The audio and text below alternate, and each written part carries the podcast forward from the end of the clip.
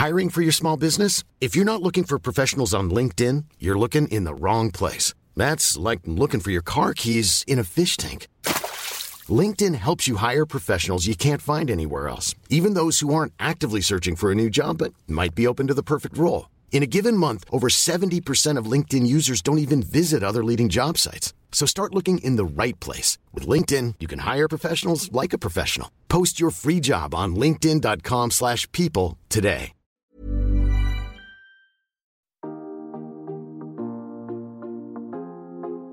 Hello Bienvenue dans le podcast Intention. Mais en fait, on parle de quoi dans ce podcast? Euh, et si on arrive juste à donner un peu de bon sens aux gens, bah pour moi, ça, c'est aller vers une alimentation plus saine. Est-ce que vraiment, on C'est doit clair. encore vous répéter que nous, le rééquilibrage alimentaire a changé notre vie? C'est en dehors de notre zone de confort que s'opère toute la magie de la vie. Et les amis, c'est tellement life changing. Montrer euh, sur les réseaux que être entrepreneur, c'est archi chouette. Euh, ça, c'est clair et net. Donc en fait, tout revient toujours à l'alimentation. Encore une fois, bah, c'est incroyable. Notre santé, c'est 90% d'alimentation. Ouais, c'est fou. Et voilà, c'est ça l'ambition de notre podcast. Alimentation saine, épanouissement personnel, entrepreneuriat. On parle de tout ça sans filtre. Bonne écoute Bonjour et bienvenue dans un nouvel épisode. Alors aujourd'hui, je suis Isadora qui parle comme d'habitude, accompagnée de Marisa et de Raphaël. Coucou Raphaël. Salut les Bonjour filles. Raphaël. On est super contente de, de t'avoir euh, aujourd'hui. Donc Raphaël, si vous ne la connaissez pas, c'est euh, sur YouTube la chaîne Mur et Noisettes. Et on est vraiment très contente parce que euh, c'est un sujet, le minimalisme, le frugalisme, euh, le véganisme, enfin tout ce qui finit par is. le chamanisme, les chamans aussi alors Tout ça, tout ça. tout ça, qui euh, nous interpelle depuis maintenant, je dirais, à peu près deux ans. Et donc on s'est dit, peut-être que ça va interpeller d'autres personnes aussi. En même temps, on voit que ta chaîne euh, plaît beaucoup, donc euh, c'est qu'on est nombreux à, à aller vers ce nouveau, euh, peut-être cette nouvelle façon de vivre.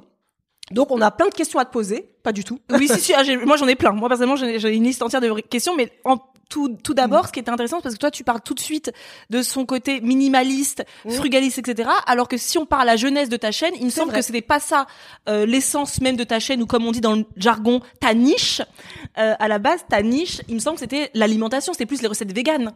C'est ça. Après, j'ai toujours abordé le véganisme. Enfin, quand j'ai voulu en fait venir sur YouTube pour en parler, c'était pour l'aborder d'un point de vue aussi petit budget.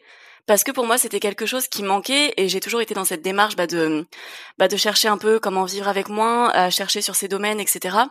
Et c'est vrai que quand je suis devenue végane, justement, j'avais cette problématique où le contenu qu'on trouvait sur le sujet, c'était vachement, euh, bah, c'était pas accessible à une étudiante avec un petit budget en fait. Donc j'ai vraiment voulu créer du, enfin, du contenu autour de ça pour aussi le rendre plus abordable et casser un peu l'image euh, élitiste du vegan euh, qui a un budget énorme, qui mange euh, euh, cinq mangues le matin juste pour le plaisir et qui dépense euh, 20 balles par jour en nourriture. Donc j'étais déjà sur un axe petit budget et c'est vrai que j'en parlais avec l'alimentation et je parlais plutôt du budget, j'en parlais déjà sur mon blog depuis longtemps, j'en parlais sur Instagram, mais pas autant. Et c'est vrai que la première vidéo où j'en ai vraiment parlé sur YouTube, ça a attiré énormément de monde. Et c'est un peu là que ma chaîne s'est divisée sur ces deux thèmes qui pour moi se rejoignent aussi parce que pour moi ils sont aussi liés à l'écologie et euh, bah, c'est un peu le truc qui, qui, les, qui les fait se rejoindre. Et euh, du coup c'est là que j'ai un peu bah je me suis dit que j'avais deux niches différentes et que c'était pas grave et que j'avais envie de parler des sujets qui me plaisaient et je pense qu'il y a beaucoup de de mes abonnés qui sont dans ces deux parties aussi même s'il y en a qui me suivent que pour un sujet ou que pour l'autre et c'est bien aussi quoi. Mais je trouve que c'est cohérent. Enfin, moi, je trouve que c'est pas deux niches euh, complètement incohérentes parce que c'est pas genre euh, je fais de la jardinerie et en même temps euh, je euh, quoique même vegan et jardinier ça pourrait fonctionner. Oui, c'est ça. Nous aussi, on a deux niches quelque Oui, part, parce oui. qu'on a l'alimentation saine, mais on a l'entrepreneuriat, Oui. qui n'était pas représenté quand on a commencé il y a six ans ou sept ans en arrière. Donc nous aussi, on a deux niches qui pourtant ne se rejoignent pas. Mais oui et non, parce que finalement, est-ce que quand on parle d'entrepreneuriat, on parle aussi de d'épanouissement professionnel? Est-ce qu'en parlant et comme on sait souvent que l'alimentation, c'est souvent très lié, t'es un mal-être, on va dire, dans une sphère aussi professionnelle, ça peut aussi, pourquoi pas, euh, être lié. Mais comme ça, non, de, de but en blanc, c'est c'est pas. euh. Et toi, ça fait combien de temps que tu es euh, sur YouTube? Euh, sur YouTube, ça fait un peu plus de deux ans. J'ai mis pas mal de temps à m'y mettre, mais par contre, j'étais sur Instagram depuis vraiment le début où je suis devenue végane. C'est vrai que j'avais envie de communiquer sur le sujet, partager des recettes, bah, petit budget aussi, et bah, montrer un peu tout ce que je fais sur YouTube, mais, mais sur Instagram. Mais c'est vrai que YouTube a un côté où on peut vraiment approfondir, donc euh, j'aime énormément le format vidéo, faire des vidéos plutôt longues, etc. Donc euh, YouTube, ça me convient vraiment, c'est vraiment ma, ma, plateforme préférée aujourd'hui. Et euh, donc voilà, ça fait deux ans et demi à peu près.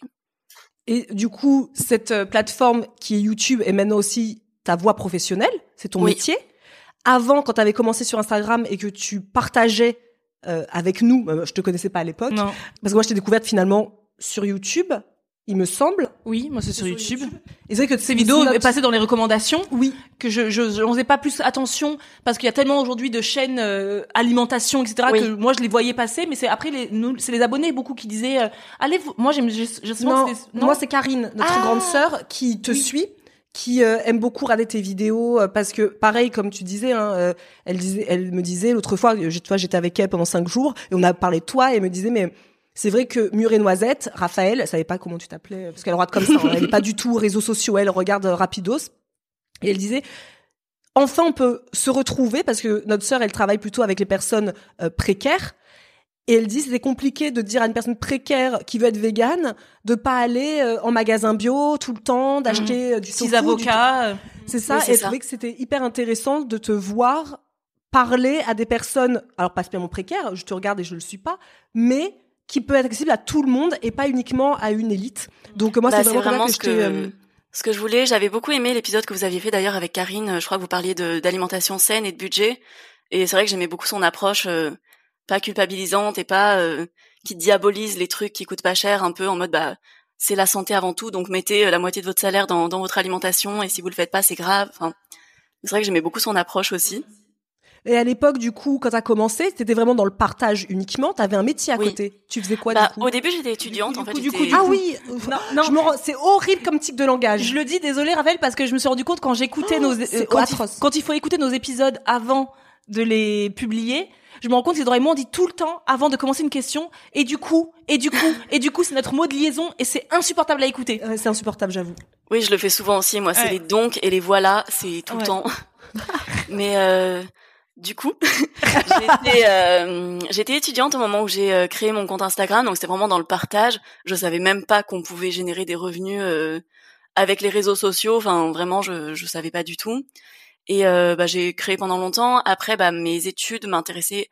Bah, ça m'intéressait, mais j'avais pas envie d'en faire mon métier. Donc, j'avais décidé de faire une coupure pour chercher ce que je voulais faire. Donc, j'ai cherché un job alimentaire. Et en allant manger dans un. C'était quoi tes études? C'était psychologie. Et euh, du coup, euh, donc j'étais en troisième année, mais vraiment plus je m'approchais vers le master, plus euh, fallait se décider un peu sur ce qu'il fallait faire. Je me disais, mais en fait, je veux pas en faire mon métier. C'est super intéressant tout ce que j'apprends. je regrette pas une seconde d'avoir fait cette, d'avoir appris tout ça, mais par contre, bah, je me vois pas travailler là-dedans. Et j'avais envie vraiment de, bah, de faire un métier. J'avais envie de commencer un peu à travailler. Du coup, je suis allée manger dans un restaurant vegan et je suis allée voir le le patron à la fin du repas. J'ai demandé si s'il cherchait quelqu'un. Du coup, ils m'ont prise au début comme comme commis. Et, euh, et après, bah, je, bah, j'étais assez euh, déjà. Enfin, le resto avait quand même des difficultés financières. Du coup, j'arrivais pas mal à gérer des, enfin, à amener des petites idées pour euh, réduire le budget, pour faire des recettes, etc. Donc petit à petit, mon patron avait compris que j'étais assez rentable et qu'on pouvait me payer pas cher. Du coup, il a commencé à me faire remplacer pas mal de gens. Donc j'avais un peu pris de l'importance dans le restaurant. Euh, on avait commencé, il y avait sept salariés. À la fin, il y avait juste moi et euh, et, un, et une personne qui était pour le service. En fait, on était juste deux. Mon patron venait plus et il nous, il nous laissait tout gérer comme ça. Bon, c'était un peu n'importe quoi, mais c'était une expérience euh, super marrante en vrai. Enfin, moi, j'ai adoré. Qui a duré combien de temps? Euh, Ça a duré deux ans. Ah oui, Donc euh, j'étais totalement exploitée, mais en vrai, euh, je m'éclatais énormément. Euh, je sais quand même que je ferais pas mon avenir dans la restauration, mais en tout cas, c'était sympa comme expérience. Et après, bah, le, le resto a, a fermé parce qu'à un moment, quand tu tu vires tous les employés et tout, ça commence à être un peu compliqué. Mais euh, et après ça, bah, je savais pas trop ce que je voulais faire. Je m'étais dit bah peut-être que maintenant je peux essayer de créer quelque chose, créer. Euh, j'ai le temps parce que j'avais pas le temps pendant que j'étais dans la restauration. Je travaillais comme une dingue et je me suis dit bah là j'ai un peu de temps, je vais créer une chaîne YouTube. Ça fait longtemps que je veux le faire et euh, j'avais vu qu'on pouvait en générer des revenus. Je m'étais dit bah peut-être je pourrais me générer 200, 300 euros par mois et à côté de ça travailler en restaurant mais de manière moins intense et donc j'avais commencé à postuler. Il y avait un restaurant qui m'avait dit bah là on cherche pas, mais dans six mois on aura besoin de quelqu'un. et ils cherchaient quelqu'un, bah un peu à, c'était un peu plus qu'un mi-temps, quelque chose comme 25, 28 heures par semaine, un truc comme ça. Donc je m'étais dit bah on va faire ça. D'ici là, je construis ma communauté et je vois si je peux essayer de bah, de générer des revenus d'une manière ou d'une autre avec ça. Et en fait, finalement, bah ma chaîne a très bien marché dès le début. Donc au moment où le restaurant m'a recontacté, j'ai un peu fait le calcul et en plus, bah, c'est la restauration, on commence toujours à mi-temps, on finit par être en, double temps à la fin parce qu'on se rend toujours compte qu'il y a toujours du travail à faire, donc euh, on nous demande toujours plus. Et je me suis dit, bah, je vais donner une chance à ma chaîne. J'avais encore un peu de chômage, donc euh, je me suis dit, bah, je vais utiliser mon chômage pour euh, pour continuer à développer tout ça. Et, et ça s'est fait assez naturellement en fait. J'ai pas eu le truc où je me dis bon bah j'arrête de travailler, je lance mon entreprise. C'est que bah l'arrêt du travail s'est fait malgré moi. Et dans tous les cas, l'entreprise n'aurait absolument pas survécu au confinement et tout. donc, euh, tant mieux qu'elle se soit arrêtée avant, ça aurait été une catastrophe. Et, euh, et voilà, ça s'est fait un peu naturellement. J'ai pas eu le, le moment où j'ai dû prendre un risque et tout arrêter parce que bah, j'avais mon, mon petit chômage qui me complétait mes revenus et tout. Donc, ça s'est fait très, de manière très fluide en fait. Mais j'adore. En fait, ce que tu as dit, c'est vraiment, je suis hyper impressionnée. C'est aussi, on est là en mode quoi? Vous pouvez pas nous voir dans ce moment-là? Il faudrait euh, à chaque fois filmer euh, nos, nos, épisodes. Parce que c'est vraiment, euh, je suis hyper. Euh, comment on dit? Tu sais, tu es le. C'est pas l'épitome, mais tu sais le, le, le truc de t'es vraiment la définition même, voilà, la définition même de être acteur de sa vie. Parce que aller dans un restaurant et dire, excusez-moi, vous cherchez quelqu'un? Moi, timide comme je suis, jamais de la vie, je, je me, je, je fais ce genre de choses. Mais comme quoi, Enfin, la question aurait pu être non, pas du tout, j'ai rien. Non, non, t'as trouvé un job comme ça. Tu te laisses pas aller, quoi. Tu te laisses pas faire, quoi. Toi, tu, tu laisses pas la vie te, te passer devant, quoi. C'est génial. Bah, je suis relativement timide aussi sur euh, certains points, mais c'est vrai que j'étais très sûre de moi. Je me suis dit, bah, il y a pas de raison qu'ils me prennent pas. Je sais bien cuisiner. En plus, j'avais mes petits abonnés sur Instagram un peu. J'avais expliqué, voilà. Et puis j'ai 8000 abonnés à, l'époque. Je peux vous faire un peu de pub en plus. Ça vaut totalement le coup pour vous de m'engager. Euh, je bosse pour pas cher. De toute façon, là, je suis étudiante. J'ai pas de revenus. Donc en vrai, il y a pas de problème. Et euh, ça s'est fait. Et c'est vrai que ça a été une expérience géniale, même si, euh, voilà, bah, vraiment c'était mal payé. Je pense qu'il faut vraiment le rappeler parce que c'était vraiment mal payé. Mais euh, mais ça m'a appris tellement de choses parce qu'à la fin je gérais totalement l'entreprise en fait et je me suis dit mais en fait je suis capable de faire ça. J'ai des compétences et euh, je sais qu'elles valent cher en fait mes compétences et que que je suis capable de gérer des gens, que je suis capable de bah, d'embaucher, de voir qui on peut embaucher, etc. De de créer, euh, je sais pas comment. Enfin, je faisais tout dans ce restaurant à la fin. Enfin, vraiment, j'étais en cuisine, je faisais les menus, je faisais les courses, je faisais les livraisons au milieu du service. Enfin, c'était n'importe quoi. Je sais pas. Enfin, je sais que j'aurais pas tenu éternellement comme ça parce qu'en vrai, voilà, je l'ai fait deux ans. C'était de mes 21 ans à 23 ans, donc j'étais jeune, j'avais de l'énergie, euh, j'arrivais à allier une vie sociale avec tout ça et tout. Je pense que si j'avais eu euh, ça, enfin, j'aurais pas pu faire ça jusqu'à mes, mes 50, 60 ans, etc. Donc, ça me motivait aussi à mettre de l'argent de côté. Et euh, je mettais énormément d'argent de côté à ce moment-là parce que j'étais passée d'un mode de vie d'étudiante qui n'avait pas le choix de pas consommer grand chose parce que j'avais pas beaucoup de revenus, mais que je voulais déjà mettre un peu de côté. Et là, en fait, bah, j'avais gardé globalement le même mode de vie et, euh, et j'avais beaucoup plus de revenus. Enfin, au début, je gagnais mes mes 1400 euros. Je me disais mais c'est incroyable comme salaire. Enfin, c'est qu'est-ce que je vais faire de tout ça en fait? Je passe de, je, passe suis de 600, c'est ça. Tu passes de 500, 600 euros de revenus à à 1400. Tu dis waouh, c'est incroyable le potentiel de, de ces revenus. Et j'étais avec des collègues qui étaient en cuisine depuis dix ans et qui, voilà, qui étaient un peu ronchons en mode ah c'est chiant, on est mal payé, machin. Et moi j'étais là, oui, je sais qu'on est techniquement mal payé parce que je vois le salaire des autres en restauration, mais pour moi c'est beaucoup en fait. Et, euh, et donc ça m'a permis de mettre aussi énormément d'argent de côté dans cette euh, période-là parce que bah mon copain aussi, on a un peu la même démarche, on se on se ressemble pas mal en fait, on s'est mis ensemble très très jeune, on s'est mis ensemble à 17 ans. Du coup, on est vraiment dans les mêmes euh, dans les mêmes démarches parce qu'on a un peu les mêmes objectifs. Et euh, je lui disais, bah moi, je veux qu'on achète un appart. J'en ai mal, j'en ai marre de de payer un loyer tous les mois. Je, on habitait à Aix, Aix, euh, Aix-en-Provence, c'est une ville assez chère. Bon, c'est pas Paris, mais c'est vraiment une ville chère du sud. Et euh, bah moi, je voyais cet argent partir tous les mois, et je me disais, bah c'est relou de, de dépenser une semaine de, mon salaire et de le mettre dans mon loyer tous les mois, alors qu'on pourrait acheter un, petit appart, un studio, quelque chose comme ça, et, et épargner cette somme tous les mois. Donc en fait, c'est ce qu'on a fait au final. Mais euh, voilà. Après, je sais pas sur quelle question tu. non non ah, non non attends parce que là franchement, moi je suis toujours sidérée. Désolée, j'ai même pas écouté limite le, reste parce que je suis sidérée encore parce que tu vas faire de, tu vas devenir cuisinière dans un restaurant alors que tu n'as pas fait tu n'as fait aucune étude de cuisine on est d'accord? Non, pas du tout. et donc toi t'arrives le, le premier jour t'arrives tap pop pop pop pop pop pop je mets ma petite toque de chef je mets mon petit tablier je fais à manger alors que j'ai jamais fait de manger de, de repas pour une collectivité Bah en plus, je cuisinais normalement. Je cuisinais pas méga bien à ce moment-là parce que j'avais pas d'expérience dans la dans la cuisine ou quoi. Je faisais de la cuisine de maison, mais de base, ils cherchaient quelqu'un un peu au service. Mais en fait, les restaurants, t'as tellement toujours besoin de monde, un peu n'importe où, que tu commences quelque part et si tu commences à être doué dans quelque chose, on te le fait faire.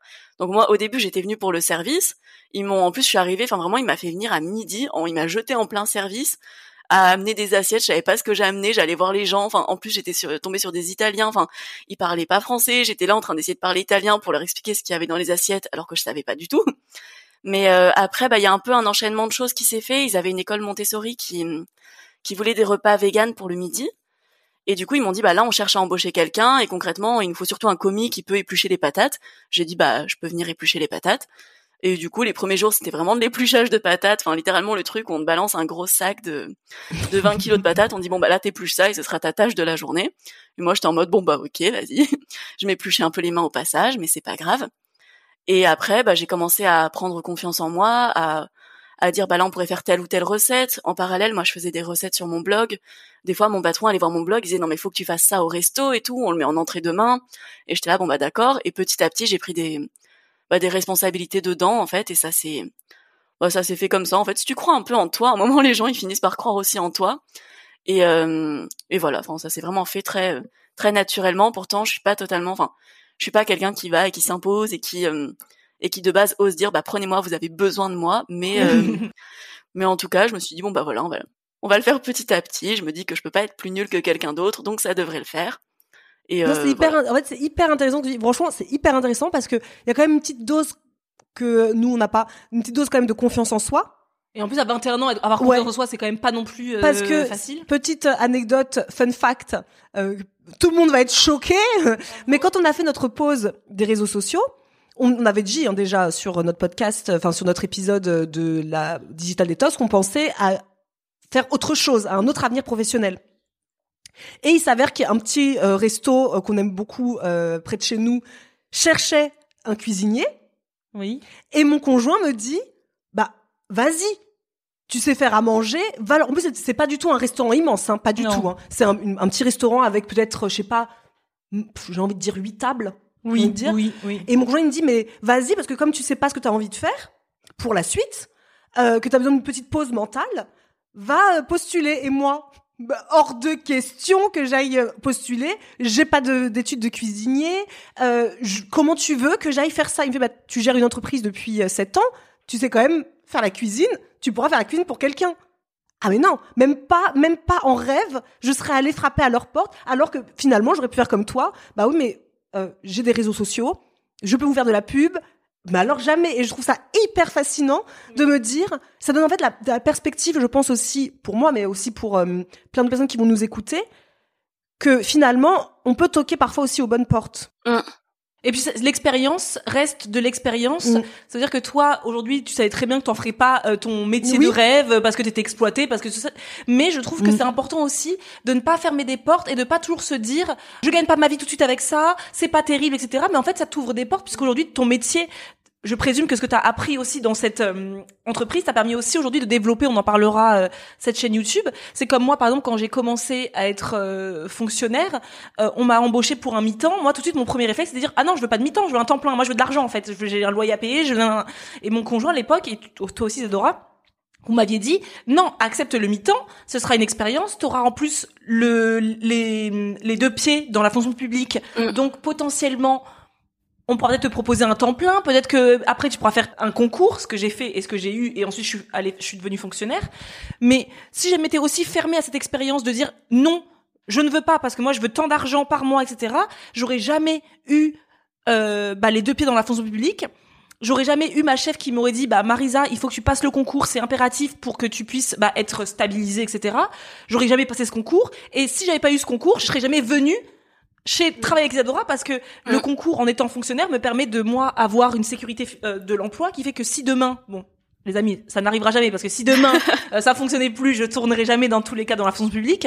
Mais c'était moi à l'époque, j'étais très euh, peureuse, me dire bah j'ai quand même 10 ans euh, où je peux revenir quand je veux dans la fonction publique. Donc, en soi, je prends pas de risque de venir chez Adora. Mais c'est tout un enchaînement de choses qui ont fait que ne vous fermez pas les portes, en fait. Toi, tu t'es pas fermé de porte. Et ça, je trouve ça ouf. En fait, ce qui est intéressant quand on écoute, c'est que quand on écoute une histoire, comme la tienne, comme celle de Marisa, comme la mienne, si vous, vous l'avez déjà entendu 20 fois, c'est qu'on a l'impression que tout est fluide. Que la vie, franchement, c'était hyper fluide que oh bah je suis passée de ça à ça de euh, j'étais cuisinière et puis d'un coup euh, c'était j'en ai bavé mais après euh, je suis maintenant sur les réseaux et j'ai je gagne de l'argent avec les réseaux on pense que c'est fluide mm. on pense pas que pendant cette période-là, parfois c'était dur, que parfois il y a des moments de doute, des moments de pleurs, des moments de dire à son conjoint j'en ai marre. On a l'impression que c'est une belle histoire et ce qu'on appelle maintenant sur les réseaux une storytelling, c'est vraiment ce côté c'est une belle histoire, oui, mais derrière cette belle histoire, il y avait quand même des moments de, questionnement et de doute, mm. et je pense que tu en as vécu aussi.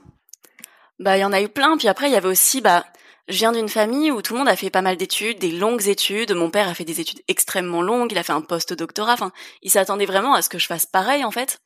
Et moi, j'avais un peu un parcours scolaire euh, bah, relativement bon. J'avais des bonnes notes, j'avais fait un bac scientifique.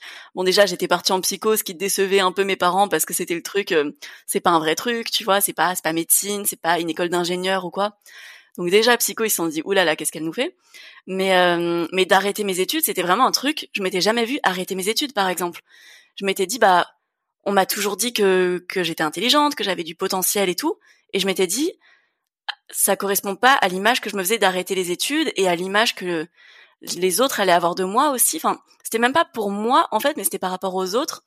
Et euh, il y avait ce côté, bah, je suis une fille qui arrête ses études, et je trouvais ça super, euh, super bizarre. Pendant un temps, je l'acceptais pas. En fait, je m'étais dit, bah, je vais travailler dans la restauration un an, et après, je reprends des études parce que c'est ce que je suis censée faire, et que sinon, je vais pas réussir dans la vie. En fait, ça me faisait super peur, alors que ça veut rien dire réussir dans la vie, et qu'au final, bah, pendant ces deux années où moi je bossais en tant que cuisinière, alors que mes potes faisaient des études et tout, je mettais un max de côté et qu'après ça m'a permis d'acheter mon appart par exemple et de prendre une avance de dingue dans la vie aussi.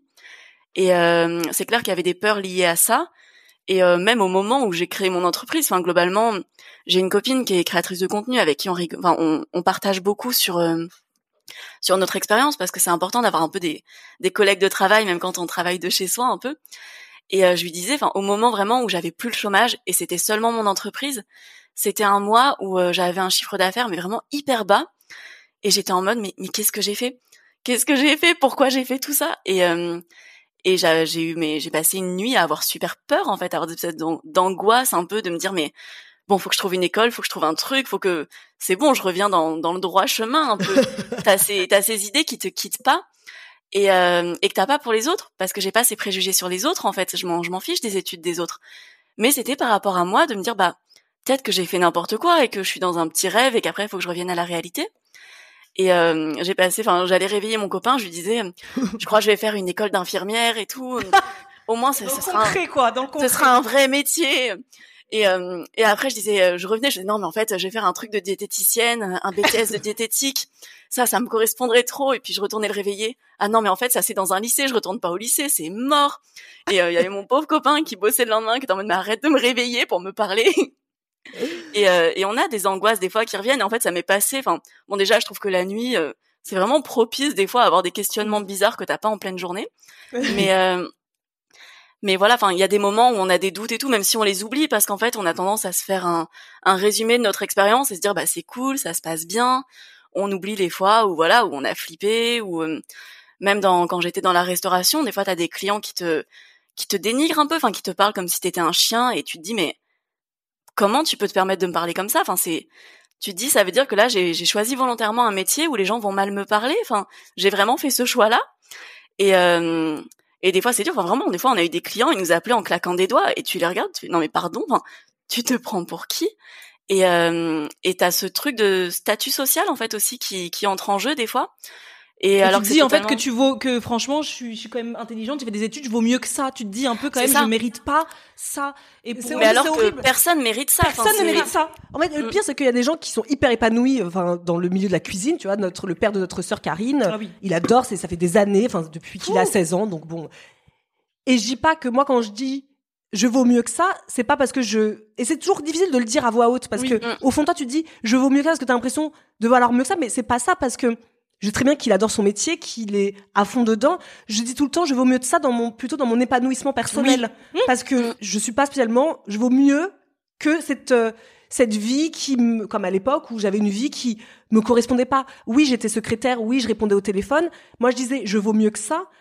Pas parce que les secrétaires sont toutes euh, oui, non, non, non, pas du tout. C'est parce que c'est pas comme ça que moi j'ai j'ai vu j'ai ma vie c'est pas comme ça que je l'avais je l'avais faite. Mais pourtant chaque étape souvent que je dis souvent sur Instagram les gens viennent me voir Marisa moi tu sais je suis un peu perdue etc tu sais quand on te dit tu es exactement là où tu dois être ça veut dire que ne vous fermez pas les portes. Ça parce que là c'est vrai que les gens avec le développement personnel les gens ont cru que peut-être qu'en faisant rien les gens allaient venir toquer à ta porte euh, le nouveau conjoint euh, le travail de rêve. Non laissez les portes ouvertes et puis agissez quand même, soyez acteur.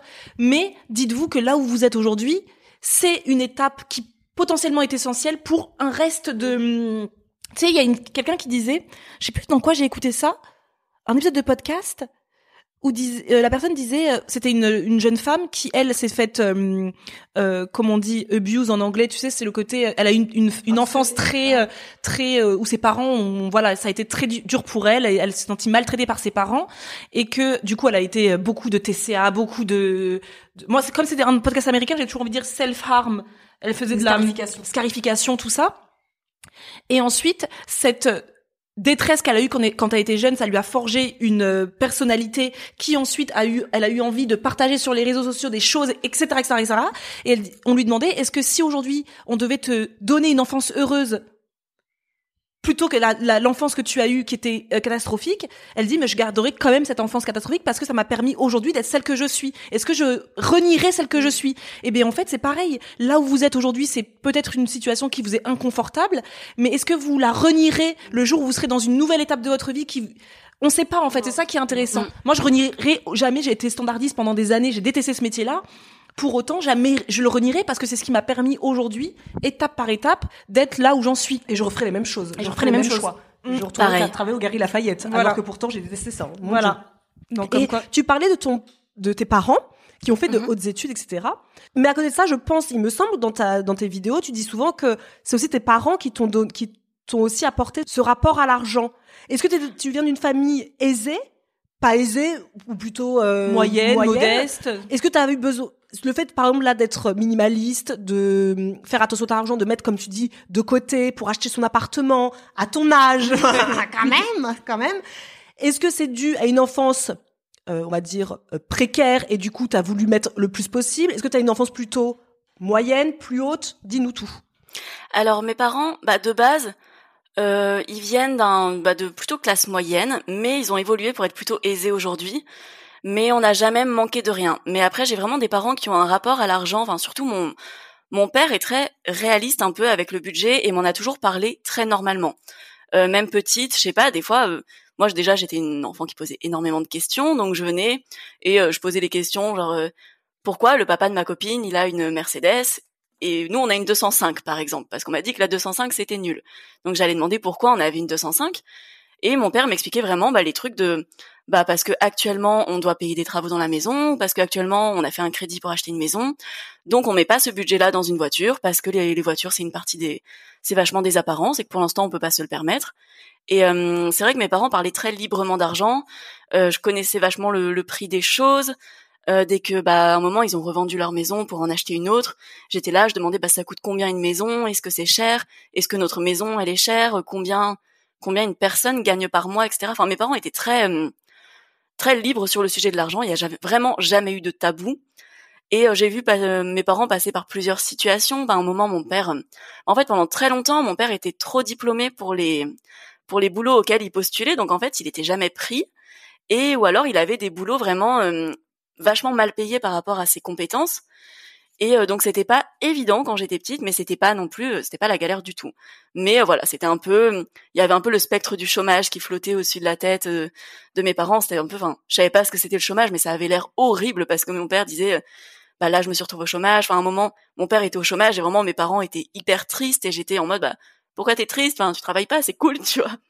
et et donc voilà, ils, ils avaient quand même cette un peu de pression par rapport à l'argent mais en même temps, il mettait beaucoup d'argent de côté, il faisait vachement attention euh, sur les trucs, enfin pour qu'on ait un budget, pour qu'on parte en vacances. Euh, Et moi, ils m'ont toujours mis un petit budget euh, sur mon compte depuis que j'étais petite. Ils ont toujours, peu importe leur situation financière, ils me mettaient 30 euros, quelque chose comme ça sur euh, sur mon compte chaque mois. Et euh, je pense qu'ils m'ont pas mal appris à gérer l'argent. Et il y a aussi le fait que j'ai jamais eu le sentiment de manquer de rien, donc j'ai jamais eu de peur liée au fait de manquer d'argent. Donc pour moi, il y a aussi ce côté où c'était pas grave de pas avoir un truc quand je le voulais, parce que je pouvais l'avoir plus tard. Et ça m'a vraiment créé une espèce de tranquillité d'esprit par rapport à l'argent. Et euh, même par exemple, j'étais une enfant globalement, euh, j'avais pas tellement d'envie ou de besoin. Enfin, j'étais assez simple. Euh, des fois, je voulais rien pour mon anniversaire. Du coup, mes parents en mode mais tu veux quoi? Et je disais bah je sais pas. Et ils me disaient bah tu nous diras quand tu veux un truc. Et du coup, je sais pas, trois mois après, je pensais à un truc et je disais ah bah je veux ça. Et j'avais mon cadeau d'anniversaire trois mois après mon anniversaire parce que j'avais rien demandé et que je voulais vraiment rien en fait. Et du coup, j'étais très, j'étais pas dans le besoin tout le temps. Après, bon, il y a forcément une période à l'adolescence ou quoi où je voulais un peu ressembler aux autres, ce genre de trucs, où euh, je voulais des trucs de marque, des machins, pourquoi je peux pas avoir un jean à 100 balles comme les autres, ou des trucs comme ça. Et mes parents me disaient, bah en soi, le jean à 100 balles, on peut te le prendre, mais ce sera ton cadeau d'anniversaire, quoi. Ce sera pas euh, pas pour t'habiller, euh, t'auras pas tous tes vêtements en marque, quoi. Mais euh, je pense qu'ils m'ont laissé être assez zen avec l'argent, qui est un truc qui vient aussi peut-être de il y a toujours une part de notre propre personnalité, de de l'inné, de l'acquis, de comment on a été élevé, etc. Mais euh, moi, j'aime bien le rapport à l'argent qu'ils m'ont donné. J'aime bien le rapport à l'argent qu'ils ont. Aujourd'hui, ils sont plutôt aisés parce que bah déjà ils ont bientôt 60 ans et mon père, il a trouvé un peu le job de ses rêves dans le sud, super bien payé parce qu'avant on était à, en région parisienne. Et donc, euh, bah, il a trouvé un job vraiment payé au niveau de ses, de ses capacités et tout, donc c'est un très bon salaire. Et euh, même aujourd'hui, ils sont pas dans l'extravagance. Enfin, mes parents n'ont toujours pas une voiture de luxe.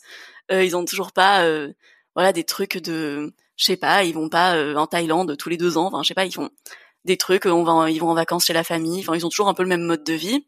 Juste, ils ont payé leur maison. Ils sont, ils sont bien. Enfin, je trouve qu'ils sont zen et en même temps, ils peuvent se payer un resto quand ils veulent. Enfin, ils ont ce côté de, je pense que je les ai pas vus manquer. Du coup, ça m'a pas donné cette peur. Et, euh, et j'aime leur, rapport à l'argent aujourd'hui. Je trouve qu'ils sont à un niveau vraiment de, de confort en fait financier où t'as pas à avoir peur euh, de manquer. En même temps, je pense pas que j'atteindrai leur niveau de, ressources un jour et c'est pas non plus mon, mon objectif. Mais euh, voilà, j'aime bien leur rapport globalement. Pourquoi tu penses que tu pourrais pas atteindre leur niveau de ressources? Parce que c'est pas forcément dans mes objectifs en fait. C'est pas quelque chose. J'ai, pour moi, l'argent, c'est juste pour euh, couvrir les besoins que j'ai. Et la plupart de mes besoins ne nécessitent pas tellement d'argent. Donc, euh, je pense pas que j'aurais envie de de plus, enfin, de travailler plus dur ou de plus donner pour atteindre un niveau de vie, alors que j'ai pas besoin de gagner autant. Après, si un jour je l'ai, bah tant mieux en fait. Et, et ça, ça peut arriver aussi. Ça peut arriver via mon, mon compagnon également. Mais c'est pas dans mes objectifs. Je suis pas une personne qui se dit je vais être euh, millionnaire avant tel âge, je veux ce genre de truc, je veux gagner 15 euh, 000 euros par mois, je veux gagner 10 000 euros. Enfin, je suis juste, euh, je sais pas, je veux avoir de quoi vivre tranquillement et avoir mon, temps libre en fait qui m'est bah pouvoir avoir du temps libre en fait c'est vraiment pour moi l'objectif de l'épargne et tout c'est pouvoir gérer son temps et si on n'a pas envie de faire quelque chose qu'on n'a pas envie de faire enfin si on veut pas se forcer on n'est pas obligé parce que on a son argent pour s'acheter du temps libre c'est euh, une de mes manières de voir l'argent. Après, bien sûr que c'est mieux d'avoir plus d'argent que moins d'argent. On va pas se, se mentir sur ça. C'est toujours cool de de pouvoir bah, se payer le resto qu'on veut, de pouvoir euh, faire un choix éthique dès qu'on a un choix à faire, par exemple. Et euh, donc sur ça, voilà, je crache pas sur sur le fait d'avoir de l'argent. Je parle beaucoup d'épargne, donc c'est quelque chose qui m'intéresse. Mais je suis pas dans l'objectif de, de gagner énormément. Mmh. Et est-ce que tu as des frères et sœurs? Non. Non, d'accord. Parce que j'allais dire justement, est-ce que t'es cette éducation financière finalement, nous on a une éducation alimentaire. On dit toujours euh, c'est très important l'éducation alimentaire. On n'a pas eu d'éducation financière et pourtant c'est trop drôle parce que notre père est expert comptable. Notre père c'est un excellent expert comptable euh, qui sait hyper bien gérer les comptes de, des sociétés. Mais alors euh, nos comptes à nous financiers personnels, en fait, je me suis beaucoup reconnue dans l'histoire de. Oui, c'est vrai, moi aussi. Et en fait, finalement, c'est uniquement la vie, parce que je pense que tout le monde se reconnaît un peu dedans. Ce côté où notre père aussi, euh, lui, il a, bah, bien évidemment, il est expert comptable, donc il gagne bien sa vie, il gagne très bien sa vie. Puis il y a des moments où il est tellement euh, surdiplômé qu'on lui propose des jobs beaucoup plus bas et du coup il se trouve avec des salaires enfin ridicules non, non parce que pour un français c'est bien mais pour son niveau de compétence c'est petit Mm. Ensuite, ça remonte et donc nous aussi on a vécu avec ce côté et d'où peut-être moi ma peur de l'argent finalement parce que des, hauts et des bas c'était des moments où c'était l'opulence Et quand c'était le cas, bah, notre père nous donnait beaucoup d'argent. Et nous, c'était beaucoup de voyages. Beaucoup de voyages. on, partait beaucoup en voyage. Donc c'est vrai que nous, on n'a on a pas eu, on a eu les mêmes up and down euh, financiers de nos parents, mais toi tes parents du coup ça les a euh, ça leur a donné l'envie d'être plus euh, dans la sécurité dans la sécurité financière que nous nos parents c'était dès qu'ils avaient grosse rentrée d'argent on flambait. Donc nous, c'était grosse rentrée d'argent. C'était, on part en voyage tous les enfants, on part en Martinique, on part en truc, on part en un un. Et pendant les voyages, on regardait jamais la dépense, quoi. Et c'est vrai que du coup, c'est Isadora, elle, ça lui fait une crainte financière au quotidien qui fait que aujourd'hui l'entreprise, si on avait une super trésorerie, c'est grâce à toi, parce que moi, avec moi, moi c'est l'inverse. Moi, je suis l'autre partie du spectre. C'est que moi, j'ai pris de mes parents ce truc de dès qu'il y a de l'argent qui rentre, il sort immédiatement. euh, et ce côté de l'épargne, etc. Moi, je n'ai jamais connu ça. On n'a pas eu d'éducation financière. Non, on n'a pas eu d'éducation financière du tout. Après, on, était, on a toujours été libre avec l'argent, c'est vrai. on savait toujours combien nos parents euh, gagnaient. Ça n'a jamais été un tabou. Non. Euh, même encore aujourd'hui, on parle très ouvertement d'argent et mm. même, bah, comme toi, hein, sur, même sur les réseaux, moi, ça me dérange pas du tout de dire combien je gagne par mois. Euh, parce que moi ça reste de l'argent. c'est de l'argent quoi. C'est de l'argent donc bon c'est pas ça qui qui dit ça me définit qui pas voilà, mm, c'est mm. pas ce qui dit qui je suis donc ça me dérange pas. Mais c'est vrai qu'on n'avait pas eu ce côté euh, mettre un peu. Et quand on a gagné on a commencé parce que ça me quand tu dis que ça te convient comme euh, la façon dont tu vis c'est exactement ce qu'on avait dit dans un podcast il y a six ans je crois cinq ans. Un épisode, tu veux dire? Un épisode, oui, pardon, un épisode de Génération XX à l'époque où on disait, on gagnait à l'époque peut-être, moi bah, j'étais au chômage moi, encore, moi de 1200 et quelques. Ouais, mm. avec Snackies et euh, on disait bah non, nous ça nous va très bien, notre petit, tu vois, on gagnait 1200 balles.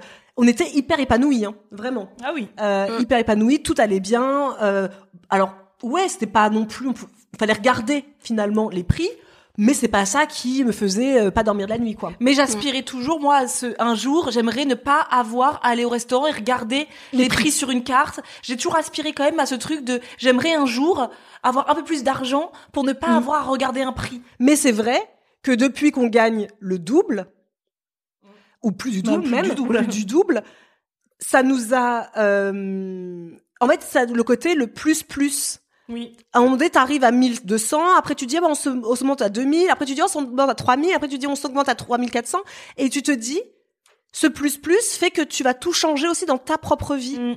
Euh, tu vas changer euh, tes niveaux d'exigence, tu vas changer de maison.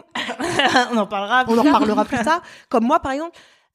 Et en fait, et je trouve ça hyper intéressant ce que tu dis parce que, en fait, pourquoi? Oui. Parce que finalement, c'est très dur de revenir en arrière en plus si jamais un jour. Euh, mais c'est assez naturel. Enfin, c'est vraiment un truc qui se produit chez tout le monde dès qu'on augmente son son niveau de revenu, on augmente son niveau de vie. Et c'est justement pour ça que des fois, dès qu'on se retrouve au chômage et qu'on se met à toucher, euh, euh, je sais pas, 70% ou quelque chose comme ça de ce qu'on gagnait avant, on est en, on est dans la catastrophe. Alors que finalement, il y a cinq ans, on gagnait ça parce que on augmente nos crédits, on a envie de se faire plaisir. En plus, ça dépend comment on voit le travail. Enfin, vous, je sais que globalement votre travail, il vous, il vous plaît, vous vous épanouissez mais des fois on peut ne pas aimer son travail et travailler dur pour un salaire. Du coup, on veut compenser parce qu'on se dit si je travaille dur, bah je veux que ça en, je veux que ça en vaille la peine et donc je veux avoir une belle voiture, je veux faire des, des sorties, aller en voyage, etc. Et donc on se met à compenser un peu le la frustration du travail en augmentant son niveau de vie. Et on est aussi poussé à ça en fait globalement parce que on se dit mais attends mais avec ce que tu gagnes, enfin moi dès que je mettais beaucoup d'argent de côté sur euh, même sur mon salaire de cuisinière, les gens comprenaient pas. Ils me disaient mais c'est de la radinerie ou alors c'est c'est tu tu veux pourquoi tu veux pas dépenser si tu gagnes ça? Et moi je dis ah, mais j'ai pas besoin de plus. Enfin, je dépense à peu près comme quand j'étais étudiante parce que pour l'instant bah c'était qu'il y a un an. J'ai pas changé de vie en un an. En fait, je suis la même personne. J'ai pas besoin de de 1000 euros de plus par mois. Donc euh, je les mets de côté et ça me construit des projets. Et puis, tu parlais à un moment de, de ton épargne euh, où euh, bah, t'aimes voir ce, ce, chiffre grossir, ce genre de choses. Bah, il y a un côté satisfaisant de voir le pouvoir de l'épargne un peu qui se cumule et de voir qu'en fait, quand t'as pas d'épargne, c'est assez dur parce que dès que t'en mets, souvent t'es obligé de repiocher dedans et tu la vois pas grandir. Et dès que tu vois ton épargne grandir, tu dis bah là il y a des projets qui deviennent de plus en plus faisables, de moins en moins difficiles euh, d'accès, donc ça te ça te motive. Mais dans la, je me suis éloignée de, de la question de base. Non, non, y a pas de question. Mais, euh, mais au niveau oui de l'augmentation du, du, mode de vie, enfin, bah, même, même moi je le ressens, alors que je suis quand même une personne globalement bah, frugaliste qui a tendance à pas non plus trop tomber dans les trucs de consommation et tout. Et pourtant, je le ressens, je consomme plus qu'avant parce que j'ai plus de revenus que que quand j'étais étudiante ou quand j'étais cuisinière ou que quand j'étais au chômage. et que forcément, à un moment, vu que tu le ressens moins sur ton budget, bah t'as as envie de le faire parce que c'est plus simple et que mais euh, mais c'est naturel et en même temps c'est vrai que des fois on se demande pourquoi on s'est habitué à ce niveau de confort et on n'est pas euh, capable de revenir en arrière si jamais la situation nous l'impose. C'était vidéo budget minimalisme qui m'ont tout de suite plus. J'ai directement parlé à Marisa. Marisa moins parce que Marisa le budget, euh, elle va le regarder, ça l'intéresse, mais enfin le. J'ai encore du mal avec ça. C'est vrai que moi j'aime j'aime l'idée d'être moins dépensière. C'est vrai, parce que je pense que ça ça euh, réduirait pas mal de stress, de trucs comme ça. Mais je je suis je suis déjà bien parce que déjà grâce euh, aux filles budget là, euh, aux deux sœurs en agenda, j'ai déjà mis de l'argent de côté, euh, ce qui est déjà énorme pour moi parce qu'avant il y avait vraiment zéro et quand je dis zéro argent de côté, c'est oui en un an on a beaucoup mis de côté. Voilà. en janvier, depuis janvier 2021. Bah toi t'avais dit en deux ans j'ai mis 20 000 euros de côté. T'avais une vidéo qui s'appelle mhm. Comment j'ai mis 20 000 euros de côté en deux ans et pourtant avec un salaire à 1400 balles. Et moi, tu vois, en un an, j'ai mis 10 000 euros de côté. Mais avec un salaire à 3400. Oui, bon. Donc tu imagines ce qu'elle aurait pu faire à Raphaël? Ah bah je pense que Raphaël, là, acheté ta maison et tu travaillais plus. non mais, c'est énorme, 10 000 euros en un an, c'est beaucoup en vrai en épargne. Oui. Non, en fait, moi, la question que je me disais, c'est du coup, toi, tu t'estimes pas que tes parents sont radins? Est-ce que les gens autour de tes parents pensent qu'ils sont radins? Est-ce que tu penses qu'ils ont déjà eu des, des impressions qu'on les prenait pour des radins? Et toi, t'estimes pas que t'es radine? Alors mes parents déjà bah, sont pas du tout radins et même ils ont pas non plus le même mode de consommation que moi, ils consomment plus quand même parce que bah bah déjà ils ont bientôt 60 ans donc t'as pas euh, t'as quand même envie d'un certain confort et tout, euh, ils vont pas je sais pas quand ils sont dans une ville euh, dès que je suis dans une ville à l'étranger, pas forcément que pour le prix mais moi je vais tout faire à pied, je vais marcher 20 km dans la journée pour tout découvrir, ils vont pas faire ça, ils vont peut-être prendre un Uber ou prendre le bus ou des trucs enfin tu vois ce genre de trucs. Mais mes parents déjà non, personne je pense leur a déjà dit qu'ils étaient radins dans tous les cas, bah, ils ont une jolie maison, ils ont un bon mode de vie, ils se font plaisir. C'est juste qu'en fait, ils ont un mode de vie de quelqu'un qui gagnerait euh, moins qu'eux, en fait. Ils vivent bien en dessous de leurs moyens. Mais vu qu'ils ont des bons moyens, bah, ça se ressent pas. Donc, euh, et euh, moi, bah, des gens, je pense sur YouTube, des gens me l'ont déjà dit parce qu'ils savent pas, ils me voient pas vivre au quotidien. Mais dans les gens qui me fréquentent et tout, bah, pas du tout, parce qu'en fait, j'ai juste organisé mon budget pour que mes dépenses obligatoires soient les plus faibles possibles mais euh, ça veut pas dire du tout que je me prive et c'est pas l'épargne avant tout. Et euh, bah même avec mon copain, il y a des fois on fait des mois où on décide de, on se dit bah là on relâche la pression parce que on met on met on mettra pas de côté ce mois-ci ou on s'en fout. Vraiment, on fait des mois où on s'en fiche et on dépense dans tout et n'importe quoi à notre manière. Donc dans tous les cas, on va pas faire n'importe quoi parce qu'en vrai, on a des critères euh, bah, différents de la plupart des gens quand même. Mais c'est bah moi déjà, je ne considère pas être radine. Déjà parce que mon but c'est pas d'accumuler le plus d'argent possible. Enfin, je m'attache pas du tout à mon argent. En fait, euh, l'argent que j'ai sur mon compte, c'est juste ce qui peut me permettre de faire qui me qui me plaît. Mais même par exemple, vu que je suis quelqu'un, j'aime pas le risque, j'aime pas les investissements risqués et tout. Dès que je commence à avoir de l'argent qui s'accumule sur mon compte, je me dis bon bah j'en fais quoi maintenant en fait? Je veux faire un projet avec parce que j'aime pas avoir juste de l'argent sur mon compte qui fait rien euh, sur un livret A avec des intérêts euh, tout petits et puis dès qu'on dépasse le livret A après je me dis bah j'en fais quoi de tout ça? Euh, la bourse, ça m'inspire pas. Enfin donc euh, déjà, j'aime pas cette accumulation d'argent. Et euh, non, voilà sur le sur donc ça, c'est plutôt des projets en général immobiliers du coup? oui, bah ça peut être ça. Bah, en fait, on a vraiment là, on a fait le choix d'acheter un appart qui est plutôt petit, plutôt minimaliste. Bon, même s'il est c'est le plus grand des apparts qu'on ait jamais eu, donc pour nous il est grand. Mais euh, mais c'est pour maintenant, tant qu'on n'a pas d'enfants, tant qu'on est bah, qu'on est jeune, qu'on est tous les deux, qu'on a une vie urbaine, etc. Enfin, c'est vrai qu'on aime bien vivre en ville pour le moment. Mais euh, l'objectif à terme, ce serait vraiment d'aller à la campagne. C'est quelque chose qui nous qui nous plaît, d'avoir une maison assez sympa et euh, bah, on veut vivre dans le sud. Bah, c'est vrai qu'on sait, on aime trop le sud, on aime le soleil, on aime tout ça. Donc en plus, bah, le fait de vouloir une maison dans le sud, ça coûte quand même un certain prix. Et euh, moi, j'aimerais bah, avoir du terrain, avoir des, des animaux éventuellement, qu'on puisse euh, récupérer des animaux, bah, sauver des abattoirs ou des élevages ou ce genre de choses. Et j'aimerais aussi euh, faire chambre d'hôte ou quelque chose comme ça. Donc on a plein de projets qui vont avec avec cette envie d'épargner de l'argent. Et en même temps, on sait que c'est pas possible pour tout de suite maintenant parce qu'on n'a pas mis assez d'argent de côté et que bah le, le travail de mon copain, il travaille, il est développeur donc dans une dans, dans une boîte d'informatique et euh, bah il y a pas trop ce genre de boulot là où on voudrait poser notre maison en fait. Donc euh, donc on est un peu obligé pour l'instant tant qu'il a pas son indépendance financière, en tout cas qu'il a pas son euh, sa propre entreprise ou s'il fait pas quelque chose de, de son côté, on est un peu obligé de rester en ville.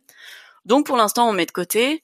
à un moment, on avait pas mal d'argent de, de côté. On a décidé de d'acheter un tout petit appartement à la montagne pour, euh, mais vraiment, enfin, il pas très cher. C'était notre épargne de, c'était notre épargne d'un an en fait. Donc on a acheté cet appartement et euh, parce qu'il était pas cher du tout. C'était après le Covid, les prix vraiment avaient avaient beaucoup baissé et on y allait en le payant cash. Donc le le gars, ça faisait euh, ça faisait deux ans qu'il essayait de le vendre, qu'il arrêtait pas de baisser son prix et que les gens se faisaient refuser leur leur crédit parce que bah les avec le Covid, enfin lui c'était vraiment pendant le Covid qu'il a essayé de le vendre et tout le monde se faisait refuser son son crédit à ce moment-là, donc il en avait marre de, de, perdre du temps. Donc on avait en plus un peu négocié le prix parce qu'on a voulu vraiment mettre la somme qu'on avait de côté. Et du coup il nous a accepté, euh, il a accepté de nous le vendre pour un prix assez bas.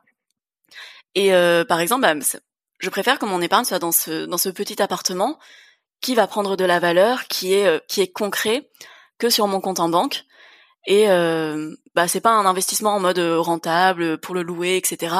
C'est vraiment parce que bah il est dans la même région que là où on habite. On a la chance d'avoir une une région où il y a la mer, la montagne, la campagne. Du coup, il a la montagne, donc ça nous permet bah on peut aller faire du ski pour vraiment pas cher. Euh, on le prête à nos à nos parents, à nos beaux-parents, on, on le prête à des amis. Donc euh, ça nous permet juste d'avoir un lieu de, de bonheur en fait, parce que c'est un vrai bonheur d'être là-bas, surtout quand on quand on habite dans une énorme ville comme euh, comme Marseille. Donc euh, ça fait vraiment un décalage, ça fait du bien d'être euh, d'être en pleine montagne, hors saison, il y a personne, on croise littéralement deux personnes dans la semaine et c'était pour s'acheter du bonheur en fait. Vraiment cette épargne, elle nous a servi à je trouve que c'est de l'argent trop bien investi parce que il nous rapporte pas d'intérêt parce qu'on on le loue un tout petit peu pour pour rentabiliser les charges, mais on le loue pas de manière à faire du bénéfice. Et, et il apporte du bonheur à nos proches, à nous. Enfin, c'est un moment. Je trouve que c'est de l'argent trop bien dépensé en fait. Ouais, c'est euh... super. Ouais, ouais. Et toi, par rapport au, tu disais tout à l'heure que tes parents te mettaient de l'argent de côté. Mhm. euh, donc du coup, quand t'as eu un certain âge, t'as eu un compte en banque avec de l'argent dedans. C'est ça. Euh, du bah, coup, en fait, que c'est un beau cadeau? Tu t'es dit que c'est merci mes parents quoi. Tu les, tu les, tu dis merci, euh, amen. Euh, je vous adore d'avoir fait parce que pas beaucoup de parents. Enfin, je sais que pas beaucoup de parents font ce genre de choses en fait. C'est intéressant, je trouve. Bah totalement, mais, mais dans, dans l'ensemble, je suis reconnaissante d'énormément de choses qu'ils ont fait pour moi, que ce soit pour l'argent, pour mon éducation, pour euh, bah, pour le fait de m'avoir donné confiance en moi. Ils m'ont toujours euh, mise en valeur, toujours dit que j'étais intelligente, donc ce genre de truc, pas que pour l'aspect financier, mais même euh, de moi-même, j'avais envie aussi de de gagner de l'argent. De quand j'étais quand j'avais 13 ans, en fait, je je suis quelqu'un qui s'intéresse beaucoup au parcours de vie des gens. J'écoutais mes copines, j'écoutais leurs parents, et je me suis dit en fait, l'argent c'est ça peut être un vrai problème aussi dans la vie. Et, euh, et je voulais vraiment me dire, bah voilà, moi je me voyais à, à 20 ans, je me disais, bah je vais m'acheter euh, un appartement ou quelque chose comme ça. Et donc quand j'avais vraiment, j'ai commencé très jeune à faire du babysitting, je mettais de l'argent de côté depuis mes, mes 13 ans en fait. Je mettais euh, de l'argent de côté sur mon compte et je le donnais à ma mère et elle le posait sur mon compte en banque. Je savais absolument pas combien j'avais en banque. Et mais en fait, en faisant du babysitting de mes 13 ans à mes 18 ans, en en faisant, j'en faisais des fois pas forcément tous les week-ends, mais des fois pendant les vacances, j'en faisais beaucoup, etc. Euh, je mettais aussi une partie de l'argent que j'avais pour mon anniversaire, ce genre de truc, euh, je le mettais de côté. Donc j'avais une belle somme euh, sur mon compte en banque à 18 ans, clairement. Et quand je l'ai, je savais pas en fait, j'étais pas trop consciente de la somme que j'avais. Et quand je l'ai vu, bah, j'en ai parlé à des copines. J'aurais dit mais là j'ai j'ai ça sur mon compte et je le savais pas en fait. Et et elles m'ont dit mais prends-toi une année sabbatique après le bac, va tout dépenser, va faire une année en Thaïlande, en Australie. et je me disais ben non, c'est quand même, ce serait dommage de de dépenser tous les efforts de, de, mes parents, tous mes efforts de babysitting pour juste euh, profiter quelques mois, même si ça aurait été cool aussi. Mais je me suis dit, bah là, ça peut me faire un apport en fait. Et et euh, il y a aussi le fait que j'ai jamais voulu trop peser sur le budget de mes parents. Quand euh, quand on allait, bah quand j'ai décidé d'aller à la fac, euh, bah mais la part de mes copines avaient accès à une bourse et moi je me suis rendu compte que bah non parce que mes parents gagnaient trop, j'avais le droit ni à la bourse ni aux APL. Mais j'avais pas envie de leur prendre trop d'argent non plus par mois. Donc j'avais vraiment demandé un budget assez euh, assez petit parce que je voulais pas, euh, j'aimais pas l'idée qu'ils travaillent trop pour euh, parce que moi je travaillais pas pendant mes études. Enfin c'était un peu ce côté-là, j'avais pas envie de trop peser sur eux. Et je me suis dit bah j'avais commencé à faire mon budget en fait à à 18 ans. J'avais regardé, j'étais allée voir sur des forums, je regardais un peu des budgets d'adultes pour voir à quoi ça ressemblait. et j'avais commencé à me dire bah voilà on pourrait faire ça. on allait vivre ensemble avec mon copain pour notre première année de de fac, donc on regardait les studios qu'on pouvait se payer, je regardais à quoi ça ressemblait un budget alimentaire, comment, parce que j'avais pas de notion de tout ça, en fait, je connaissais pas les dépenses de des gens parce que j'avais jamais eu à me poser la question. Et euh, du coup, voilà, j'avais commencé à faire mon budget alimentation, faire des tests sur la semaine, combien on dépensait, etc. Qu'est-ce qui, je voulais qu'on mange quand même un minimum équilibré aussi, donc je voulais pas être au plus bas possible. Et, euh, et j'ai en fait vraiment organisé mon budget depuis très très jeune. Du coup, dès que je suis partie de chez mes parents, avant même d'être dans la vie active concrètement, euh, je faisais en sorte d'épargner un petit peu sur ce que mes parents me me donnaient. J'avais découvert le, j'ai fait des un bac scientifique, donc moi j'avais aucune connaissance d'économie ou ce genre de trucs j'ai découvert qu'il y avait des comptes bancaires qui pouvaient donner un petit peu d'intérêt. Je trouvais le concept génial. Et euh, du coup, euh, j'avais ouvert un PEL euh, bah, à mes à mes 18 ans. J'avais dit à mon copain, bah, viens, ouvre un PEL aussi, c'est cool. Tous les tous les ans, ça te reverse 2,5% de ce que t'as dessus. C'est trop bien. T'as rien à faire, t'as de l'argent qui vient. Bon, je connaissais pas encore l'inflation et le fait que voilà, mais mais en tout cas, je trouvais ça trop cool. Et du coup, déjà avec le PEL, t'es obligé de mettre 45 euros par mois dessus et c'est bloqué. Et du coup, je m'étais dit, bah, je vais faire en sorte de mettre 45 euros tous les mois de côté. Et après, dès que j'avais des trucs en plus, je les mettais. Dès que je faisais, euh, dès que je gagnais de l'argent, euh, bah, l'été, euh, j'en mettais dessus. Dès que je gagnais de l'argent en faisant en psycho, tu peux facilement faire des expériences de pour les doctorants, ce genre de trucs, où pendant trois heures, t'appuies sur des boutons oui, non, oui, non, des trucs comme ça, et tu gagnes 30 euros, des trucs comme ça. Bah ça, je le faisais. Et après, je récupérais mes 30 euros, je les mettais sur mon PEL. Enfin, vraiment, je me disais, je veux acheter mon appartement. C'était vraiment un objectif qui m'animait. Donc, euh, on a fait en sorte que bah, que ça arrive. Et après, on a été, on a eu l'aide de mes parents aussi qui m'ont parce que bah, pour en venir à l'appartement après, on a acheté un appartement pas trop cher. On est allé à Marseille où les prix sont beaucoup moins chers qu'Aix-en-Provence. Et euh, mes parents nous avaient euh, financé une petite partie de l'appartement. Enfin, de base, on devait le, on devait leur rembourser, mais ils m'ont dit que que finalement non. Donc en fait, finalement, je les ai pas remboursés de, de, de 20% à peu près du montant de l'appartement. Et sinon, on avait les 80% pour euh, pour acheter l'appartement cash. Et euh, et ça, ça a pas mal financé. Enfin, ça a pas mal participé ensuite au fait que je sois confiante pour créer mon entreprise, ce genre de choses, parce que j'avais cette garantie que bah au pire on sera pas SDF quoi. Au pire, on a un endroit où dormir. Et parce que c'est euh, génial, c'est à dire que là, moi, je savais pas. Je pensais que t'étais qu'en effet tu étais euh, propriétaire, c'est-à-dire que là aujourd'hui votre euh, appartement il est totalement payé? Oui. Ah oui, donc ah oui, eh ben c'est ça que j'allais dire tout à, l'heure. À ton âge. À ton âge et surtout même si c'était pas ton âge là, ce que je trouve ça incroyable parce qu'aujourd'hui, il faut pas se leurrer les gens. Euh, si t'as peur, si tu passes ton temps à travailler, si tu as ce stress que évidemment quand on disait tout à l'heure quand on, augmente son niveau de vie, il y a aussi ce truc que tu augmentes ton niveau de vie, tu augmentes donc les droits à s'acheter une belle maison, la piscine, etc. C'est qu'après il faut quand même travailler pour toujours ouais, ben maintenir. C'est ça que je voulais euh, dire tout à l'heure quand je mm. disais euh, merci Raphaël de tes vidéos qui sont vraiment d'utilité publique et quand on est nul comme nous. Euh, ouais parce que tu n'as pas eu des as dit une phrase tout à l'heure disant euh, ils ne vivent pas au-dessus de, leur, de leurs moyens, tes parents. Mhm. Et tu l'avais déjà dit en vidéo YouTube. Et ça m'a fait un électrochoc. Moi, c'était, euh, je sais même plus quand. Je pourrais même pas te dire quand, mais je pense que c'était à Noël ou euh, ouais, je sais pas. Ces derniers temps là où on était un petit peu euh, depuis janvier en se disant euh, où est-ce qu'on va, etc. Et ça m'a fait un électrochoc parce que je me suis rendu compte, on a beaucoup parlé avec Mathieu, mais on a tellement ri en se disant, on a tous les deux augmenté notre revenu. C'est-à-dire que, bizarrement, avec mon conjoint, ça a été quasiment euh, ensemble de passer d'un SMIC à euh, plus de 3000 euros. On l'a fait ensemble. Et tout de suite, on a eu ça. Ah, tout de suite, non, ça a été quand même euh, des mois, mais ça a été, on va prendre une maison plus grande, alors que notre maison d'avant, bah, on s'y plaisait énormément, on l'a trouvé bien mais on va prendre plus grand. Mon conjoint rêvait d'une piscine. Ascenseur social, vraiment. Voilà, c'est exactement ça. Donc on a pris un crédit, on a dit vous avez le droit d'aller jusqu'à là. Bah nous on a été jusqu'à mm. là, alors que maintenant je sais que avec le recul, on aurait pu se dire bah non on va pas aller au-delà, enfin à la, au maximum que la banque nous prête.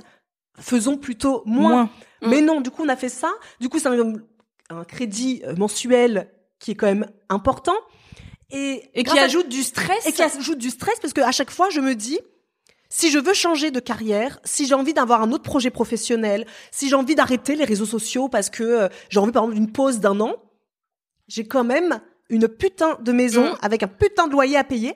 Et, euh, et c'est grâce à tes vidéos qu'il y a plusieurs mois, j'ai dit à Mathieu, on déménage, on vend la maison D'accord. Euh, donc là, c'est un, contenu exclusif, dis donc, sur ce podcast. oui, je me disais, je euh, savais pas du tout. non, non, parce que j'ai jamais dit, parce que j'ai jamais dit. En fait, c'est des réflexions en fait euh, très. Euh, tu regardes une vidéo, tu penses que les gens ils regardent des vidéos pour se divertir. oui, c'est vrai. Ça a de mais moi, je rate les vidéos, Mhm. j'en rate une deuxième, j'en rate une Ça troisième. peut être très inspirant facilement. oui. Et là, je me, je me pose seule chez moi. J'ai même appelé Marisa pour lui dire, mais alors, comme dit ma mère, ne regrette rien. Parce que quelque part, il fallait vivre ça pour comprendre que tu n'as pas besoin de ça. Cette maison est hyper grande. Et parfois, je suis là, pour quelle utilité? Pourquoi on a une maison aussi grande alors que je suis seule la plupart du temps de la journée et qu'on vit la plupart du temps, nous, en plus, dehors, dans nos jardins, en fait? On vit beaucoup dehors. Et du coup, moi, je pense que ces vidéos-là vraiment aident, et tu vois, même des personnes euh, comme moi, parce que je me suis dit, ça a été un peu une claque dans la figure de se dire, en fait, tu dépenses beaucoup d'argent pour un loyer, enfin un crédit, hein, bref, mais c'est pareil pour moi, pour un crédit, tout en étant tout le temps hyper stressé, parce qu'il faut absolument que je maintienne Ton chiffre mon chiffre d'affaires. d'affaires et donc mon salaire. Mm. Et quand, par exemple, en janvier, on décide de se reposer un petit peu parce qu'on n'en peut plus, parce qu'il a fallu, bah, on a déjà parlé plein de fois dans la, dans, ce- dans l'épisode, dans les épisodes.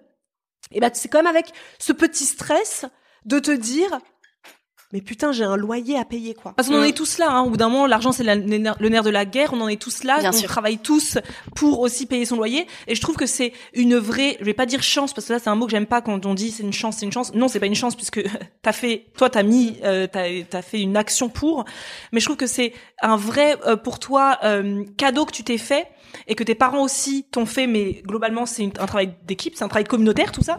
Euh, génial de se dire que toi t'as 26 ans et qu'aujourd'hui en fait, on ne pourra pas te mettre à la rue. Tu Mm. es propriétaire de ton propre bien euh, qui t'appartient aujourd'hui et donc qui te permet quand même de la nuit quand tu dors, même si demain tu fais un chiffre d'affaires, tu sais que dans tous les cas, tu as déjà une maison, euh, tu as un endroit où tu vas pouvoir dormir en sécurité. Le, ouais, ce qui te reste, c'est limite à bouffer. Mais Oui. bon, tout le monde peut bouffer des pâtes pendant un temps s'il faut bouffer des pâtes Oui. pendant un temps. Par contre, payer un Euh, loyer. payer un loyer. Et du coup, moi, ça m'a vraiment fait du bien cette ta, ta vidéo parce que, alors sur le coup, j'ai culpabilisé parce que sur le coup, tu es là en te disant euh, ce côté, tu sais, euh, des réseaux sociaux. Ah bah, elle fait Oui, on se que compare. euh. On se compare. Puis après, puis quand même, je, on va dire que je suis un peu plus âgée, donc à force, tu, tu réfléchis, tu te dis. Non, c'est déjà c'est mes choix, c'est nos choix. Euh, ça fait deux ans qu'on a la maison, ça fait un an et demi, et on s'est dit direct. Moi j'ai dit on vend, on vend cette maison, on part ailleurs dans plus petit parce que je veux vivre- travailler comme toi justement tu disais sur l'avenir. Là aujourd'hui, comment tu veux travailler sur l'avenir si tous les jours tu vas te lever dans tous les cas en te disant j'ai un tellement loyer énorme à payer. Alors énorme, les gens ils vont croire tout de suite 10 000. Non, non, Mais non, c'est que du coup, comme t'es parti au bout de ton, de ce que tu pouvais en termes d'emprunt, t'as plus de, de, de, de vraiment de, de possibilité de faire autre chose Mm. si tu veux investir dans un petit studio. Voilà. Oui, tu peux exactement. C'est ça. Je peux fait, là aujourd'hui et c'est exactement tes vidéos qui m'ont fait prendre conscience de ça. T'as une belle maison. J'ai une belle maison, mais en soi, à part ça, elle ne m'apporte rien de plus que m'a apporté mon ancienne euh, maison, Malgré tes deux salles de bain. malgré- qui ne me servent pas. Non, mais c'est vrai. Après, il faut être honnête, qui ne me servent pas. Mm. Euh, deux salles de bain qui me servent pas. Attends, t'as deux salles de bain qui te servent pas, c'est-à-dire Non, que t'en as aucune pardon. J'ai une salle de bain qui ne me sert pas. T'as une salle de jeu pour ta fille qui en a tellement rien à faire parce qu'elle, tout ce qu'elle veut, c'est être dehors. mm. Ouais. Et d'où tu te dis, en effet, et c'est vraiment tes vidéos ouais, qui m'ont euh, fait prendre conscience de ça. Et sur le coup, t'as honte. Tu te dis, Oh, mais là, n'importe quoi. Et puis je pense que moi, ça a aussi énormément joué avec les réseaux sociaux. T'es sur les réseaux sociaux, tu vois l'intérieur des gens. C'est pas, c'est vraiment, comme je dis tout le temps, hein, c'est insidieux. C'est pas, je me suis pas dit, je veux la même maison que cette nana. C'est pas ça. C'est au fur et à mesure tu évolues. Sur les réseaux, tu deviens plus populaire. Sur les réseaux, tu gagnes de plus en plus ton ta vie. Tu gagnes de mieux en mieux ta vie. Et tu vois tous les intérieurs des gens et tu te dis, euh, bah moi aussi, peut-être avoir un intérieur. euh, Et Mm. après, une fois que tu y vis, et bah au bout d'un an et demi, les amis, je peux vous dire, j'ai fait l'expérience pour vous. J'ai testé pour vous, J'ai- acheté une super maison avec piscine. Et en fait, la piscine, bah on l'utilise pas parce que bah, on en a absolument rien à faire. Euh, Quand on veut aller à la piscine, bah au pire, euh, tu vas chez tes voisins. tu vas chez, tu vas chez. Avoir des voisins riches, voilà la solution. C'est ça le secret du bonheur. Et Bah oui, mais en même temps, les... avant, quand on vivait dans notre autre maison, on avait nos voisins qui ont la piscine qui nous disent toujours venez quand vous voulez. C'était très bien. Hein. Oui, t'avais pas à l'entretenir et à payer le, le, le vrai tarif clair. de l'électricité. Donc euh, ouais, c'était vraiment un truc que je trouvais ça intéressant de le dire pour dire en fait, parfois les réseaux sociaux te donnent l'envie d'être euh, comme tout le monde. Et moi j'ai ce côté-là un petit peu influençable. en, en niant un peu le fait que toi, est-ce que volontairement toi-même au fond de toi, t'as une nécessité d'avoir une si grande maison? Non, je crois pas. Mais aussi, c'est au-delà des réseaux sociaux, je trouve que c'est aussi assez humain de cette expérience assez classique d'une personne qui passe d'un d'un petit salaire à un gros salaire et qui veut en profiter. Mais c'est au fur et à mesure du temps que tu te rends compte, mais est-ce que si j'avais mis si je garde, j'étais restée dans mon, mon, autre maison qui était moins chère, je pourrais peut-être aujourd'hui potentiellement réduire mon salaire et donc faire des choses qui me plaisent plus dans ma vie mm. professionnelle? Je pourrais peut-être m'offrir peut-être autre chose. C'est vrai que m'acheter un appartement. C'est vrai que c'est une épée de Damoclès après ce genre de choses, parce que quand t'as un projet, par exemple, d'acheter, comme moi, j'avais voulu à un moment donné acheter un truc, bah non, je peux pas. Euh, à moins que ce soit 5000 euros, ça va être compliqué d'acheter mm. un truc. Après, tu te dis, potentiellement, on en a déjà parlé plein de fois, on aimerait peut-être voir une, une autre route professionnelle. Qu'est-ce qu'on pourrait faire? Tu sais, je veux dire, j'ai 34 ans, j'ai plein de choses que je veux faire dans ma vie. Mais aujourd'hui, là, comment tu peux imaginer quand tu sais que euh, bah t'as toujours plus en fait? Mmh. Donc euh, j'ai testé pour vous, les amis. Ne faites pas ça. Alors faites-le si vous voulez, comme moi. Voilà, j'ai fait ça sur un an et demi, mais je sais aujourd'hui que ça m'a pas rendu plus heureuse. Mmh. Ça va pas, ça me rend pas plus heureuse de gagner autant d'argent ça me rend pas plus heureuse d'avoir une maison euh, euh, magnifique. Et du coup, ça me revient à la question que je voulais te poser à toi. C'est que très souvent, on dit que les minimalistes, comme vous, les frugalistes, euh, vous êtes un peu donc radin. Ok, ça on l'a compris, on le voit partout. Moi, je lis les commentaires hein, parfois de, de toi, mais d'autres personnes, et je suis là. Enfin, les gens n'ont rien compris.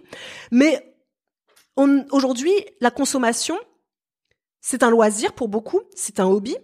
C'est une apparence sociale, hein, j'en suis la preuve. Hein, de, j'augmente mes revenus, donc j'achète une plus grande maison. Est-ce que ça m'a rendue plus heureuse? Pas vraiment. Est-ce que, comment toi, en tant que minimaliste, euh, vous trouvez vos loisirs, vos hobbies, sans être dans la consommation? Quels sont les conseils que toi tu donnes justement quand euh, aux personnes comme moi, voilà, typiquement, euh, qui gagnent bien leur vie, mais qui du coup vont consommer plutôt que peut-être avoir d'autres loisirs différents même avant que tu répondes, même les gens qui ne gagnent pas forcément hyper bien leur vie, hein, nous on a une tante qui gagne pas énormément bien de sa vie, qui est dans la surconsommation totale et qui va toujours dire j'ai pas d'argent, j'ai pas d'argent. Toi Chantal, euh, notre mère, t'es riche, euh, t'as plein d'argent, mais moi je suis pas comme toi. Non, c'est votre, façon de, de, consommer parce que aussi les gens qui sont assez malheureux dans leur vie aussi surconsomment aussi beaucoup. Parce que ils auraient posé la question parce que j'ai vu sous une de tes vidéos ce commentaire. Quelqu'un qui te dit c'est très bien sous ta vidéo qui s'appelle euh, c'est ton appartement tour. Mhm. Quelqu'un qui t'a dit oui, enfin en gros, c'est très bien ta maison là. Ah, t'as euh, fait un appartement tour? Oui, elle a fait un appartement tour, oui. Bah moi je me disais Au euh, début de ma chaîne. sa vue. Ah ouais, tu vois, j'ai jamais vu et je me suis même demandé, tu vois, comme quoi hein, tu, m'influences trop euh, Raphaël, c'est que quand on cherche là une donc une, un prochain euh, logement avec mon conjoint, je m'étais dit, j'aurais bien voir l'appartement de Raphaël pour voir un petit peu comment, à quoi ça ressemble un intérieur de minimaliste. Mais je me suis dit, bah non, elle a jamais fait, elle veut ah, pas trop montrer son intérieur. Ah zut, je regarderai ça après. ce... Et moi, je trouve ça hyper intéressant, ce, cette, ce commentaire. Euh, le minimalisme n'exclut pas la joie de vivre. Sous-entendu, ton appartement, ok, c'est très bien, mais il est tellement terne, tellement triste. Euh, franchement, tu pourrais quand même, enfin, c'est comme si tu, elle te pointait du doigt le fait que finalement, tu es quelqu'un de très triste. Bah ça, il y a souvent des gens qui font ce genre de de remarques. Bon, déjà après mon appartement de tour, je l'ai fait au tout début de ma chaîne. On venait d'emménager, donc c'est vrai qu'on n'avait pas tout fini. Mais euh, je me définis pas forcément minimaliste dans le style minimaliste, parce qu'en fait, le minimalisme, ça peut être quelque chose de très très cher. Euh, d'acheter un vase à 15 000 balles qui a la parfaite forme minimalisme, dans le un peu la décoration et tout, c'est plutôt ça. Donc ça a rien à voir avec le le frugalisme. Mais euh, bah moi déjà, c'est que bah en soi, c'est pas avoir une jolie lampe qui me rend plus heureuse ou ce genre de truc. Mais bah mais euh, bah après, tu vois, tu disais, tu voulais voir mon appartement et tout. Ça, tu vois, vraiment, je pense pas qu'il te conviendrait avec un enfant, etc. Et je pense que avoir un accès à l'extérieur, c'est quelque chose qui, qui te rend heureuse. Donc, tu aurais besoin de ça, je pense. Et, euh, et moi aussi, hein, c'est dans mes objectifs pour plus tard. Je suis pas dans l'appartement de mes rêves non plus. Là, je l'adore. J'adore mon appartement. Je suis trop bien dedans parce qu'il correspond à ma vie de maintenant. Mais je sais qu'à un moment, j'aurais besoin d'autre chose. Et par exemple, j'ai j'ai la chance d'avoir bah, mes parents qui sont pas si loin. Ils sont à une heure et quelques de bus. Donc des fois, je vais je vais souvent voir mes parents. Ils ont une maison avec un grand jardin, et je sais que j'en ai besoin de passer ce moment dans dans des grands jardins, et qu'en habitant en ville, je le compense en en allant tout le temps à un parc qui est à côté de chez moi, etc. Mais euh, mais nous, si on a acheté ce logement, c'était vraiment pour cette sécurité qui nous apportait. C'était un palier en fait. C'est pas l'appartement dans lequel on va passer notre vie. Nous, on est vraiment, on se fixe des objectifs un peu à long terme. Et des petits objectifs sur du plus court terme qu'on va réaliser. On coche la case et ça nous permet d'aller à la case d'après en fait. Et cet appartement, c'était vraiment ça. C'était, on a tant d'épargne aujourd'hui, on n'a pas envie d'avoir de crédit. Qu'est-ce qu'on fait? Donc on cherchait des appartements dans, dans nos prix. On avait à ce moment-là, on avait mis 80 000 euros de côté à deux. Donc, bah, ce qui est beaucoup pour des gens de notre âge, et il y a une part de privilèges, etc. Bien sûr, hein, je suis pas en mode c'est trop facile, tout le monde peut le faire et tout. Non, on a il y avait bah, mon épargne de quand j'étais petite, etc. Enfin tout, tout, tout qui s'est accumulé. Mais on s'est dit là, on a la possibilité soit d'avoir un appartement plus grand dans des beaux quartiers avec une terrasse, ce genre de truc, mais on doit s'endetter sur 25 ans. Et euh, moi, je sais pas comment je serai dans 25 ans, donc je je, sais pas si j'ai envie de m'imposer ce crédit pour euh, pendant 25 années, c'est long. Et euh, je me suis dit bah là, on a cette chance en fait, on a un mélange de privilèges et de et de travail qui fait qu'on a pu avoir cette somme de côté. Qu'est-ce qu'on peut faire avec?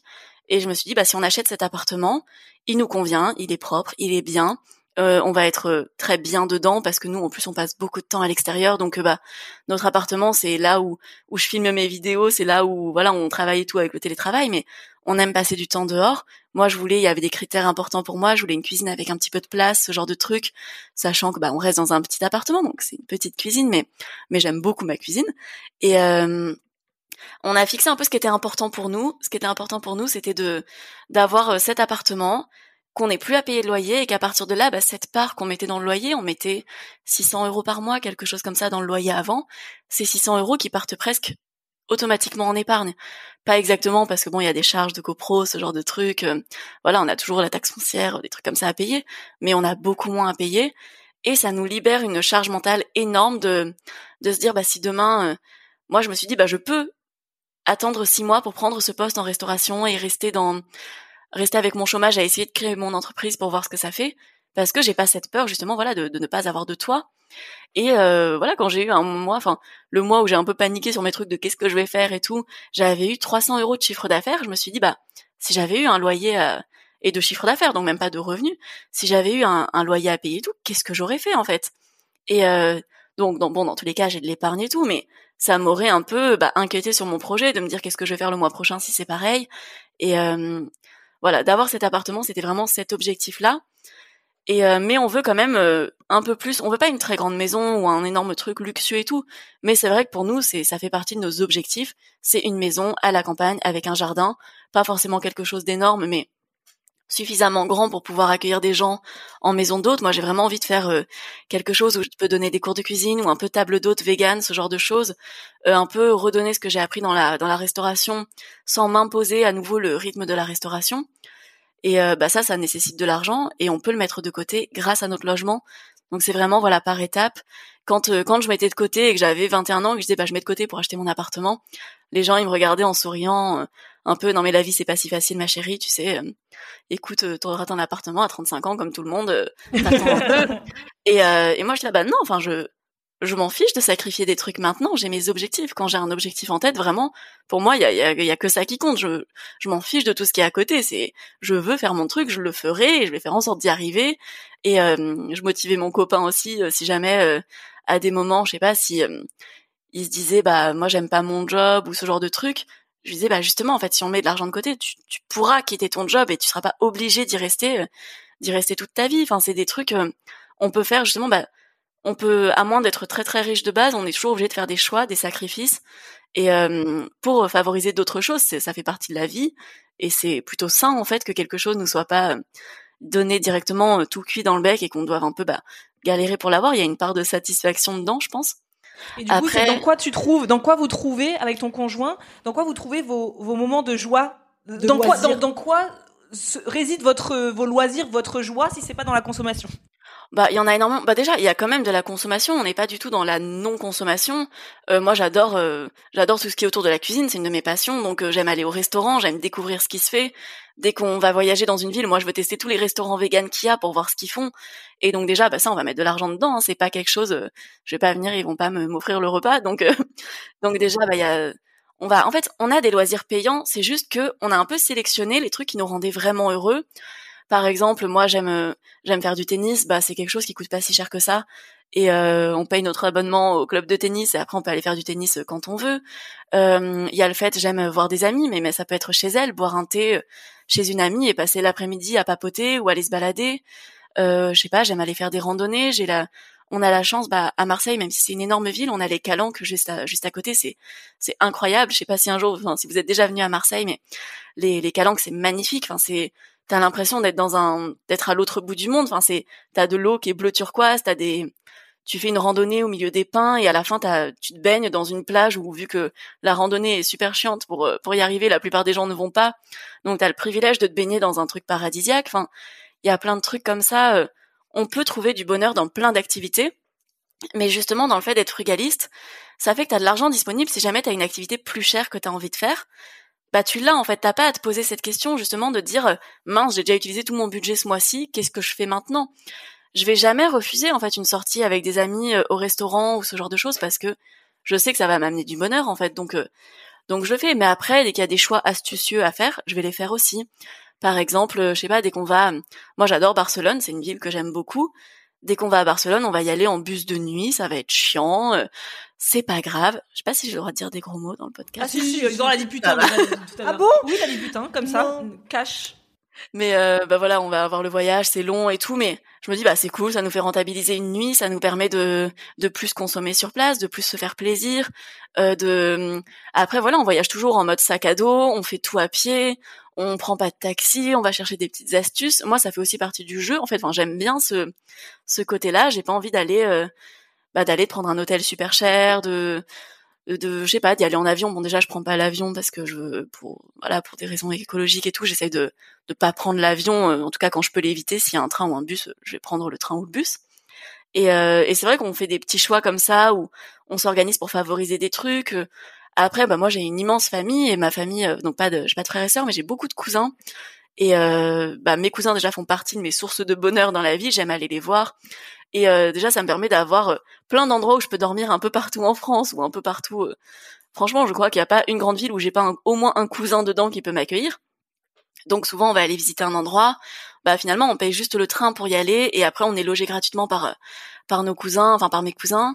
Et sur place, bah, on va se faire des restos, on va profiter d'aller à des expos.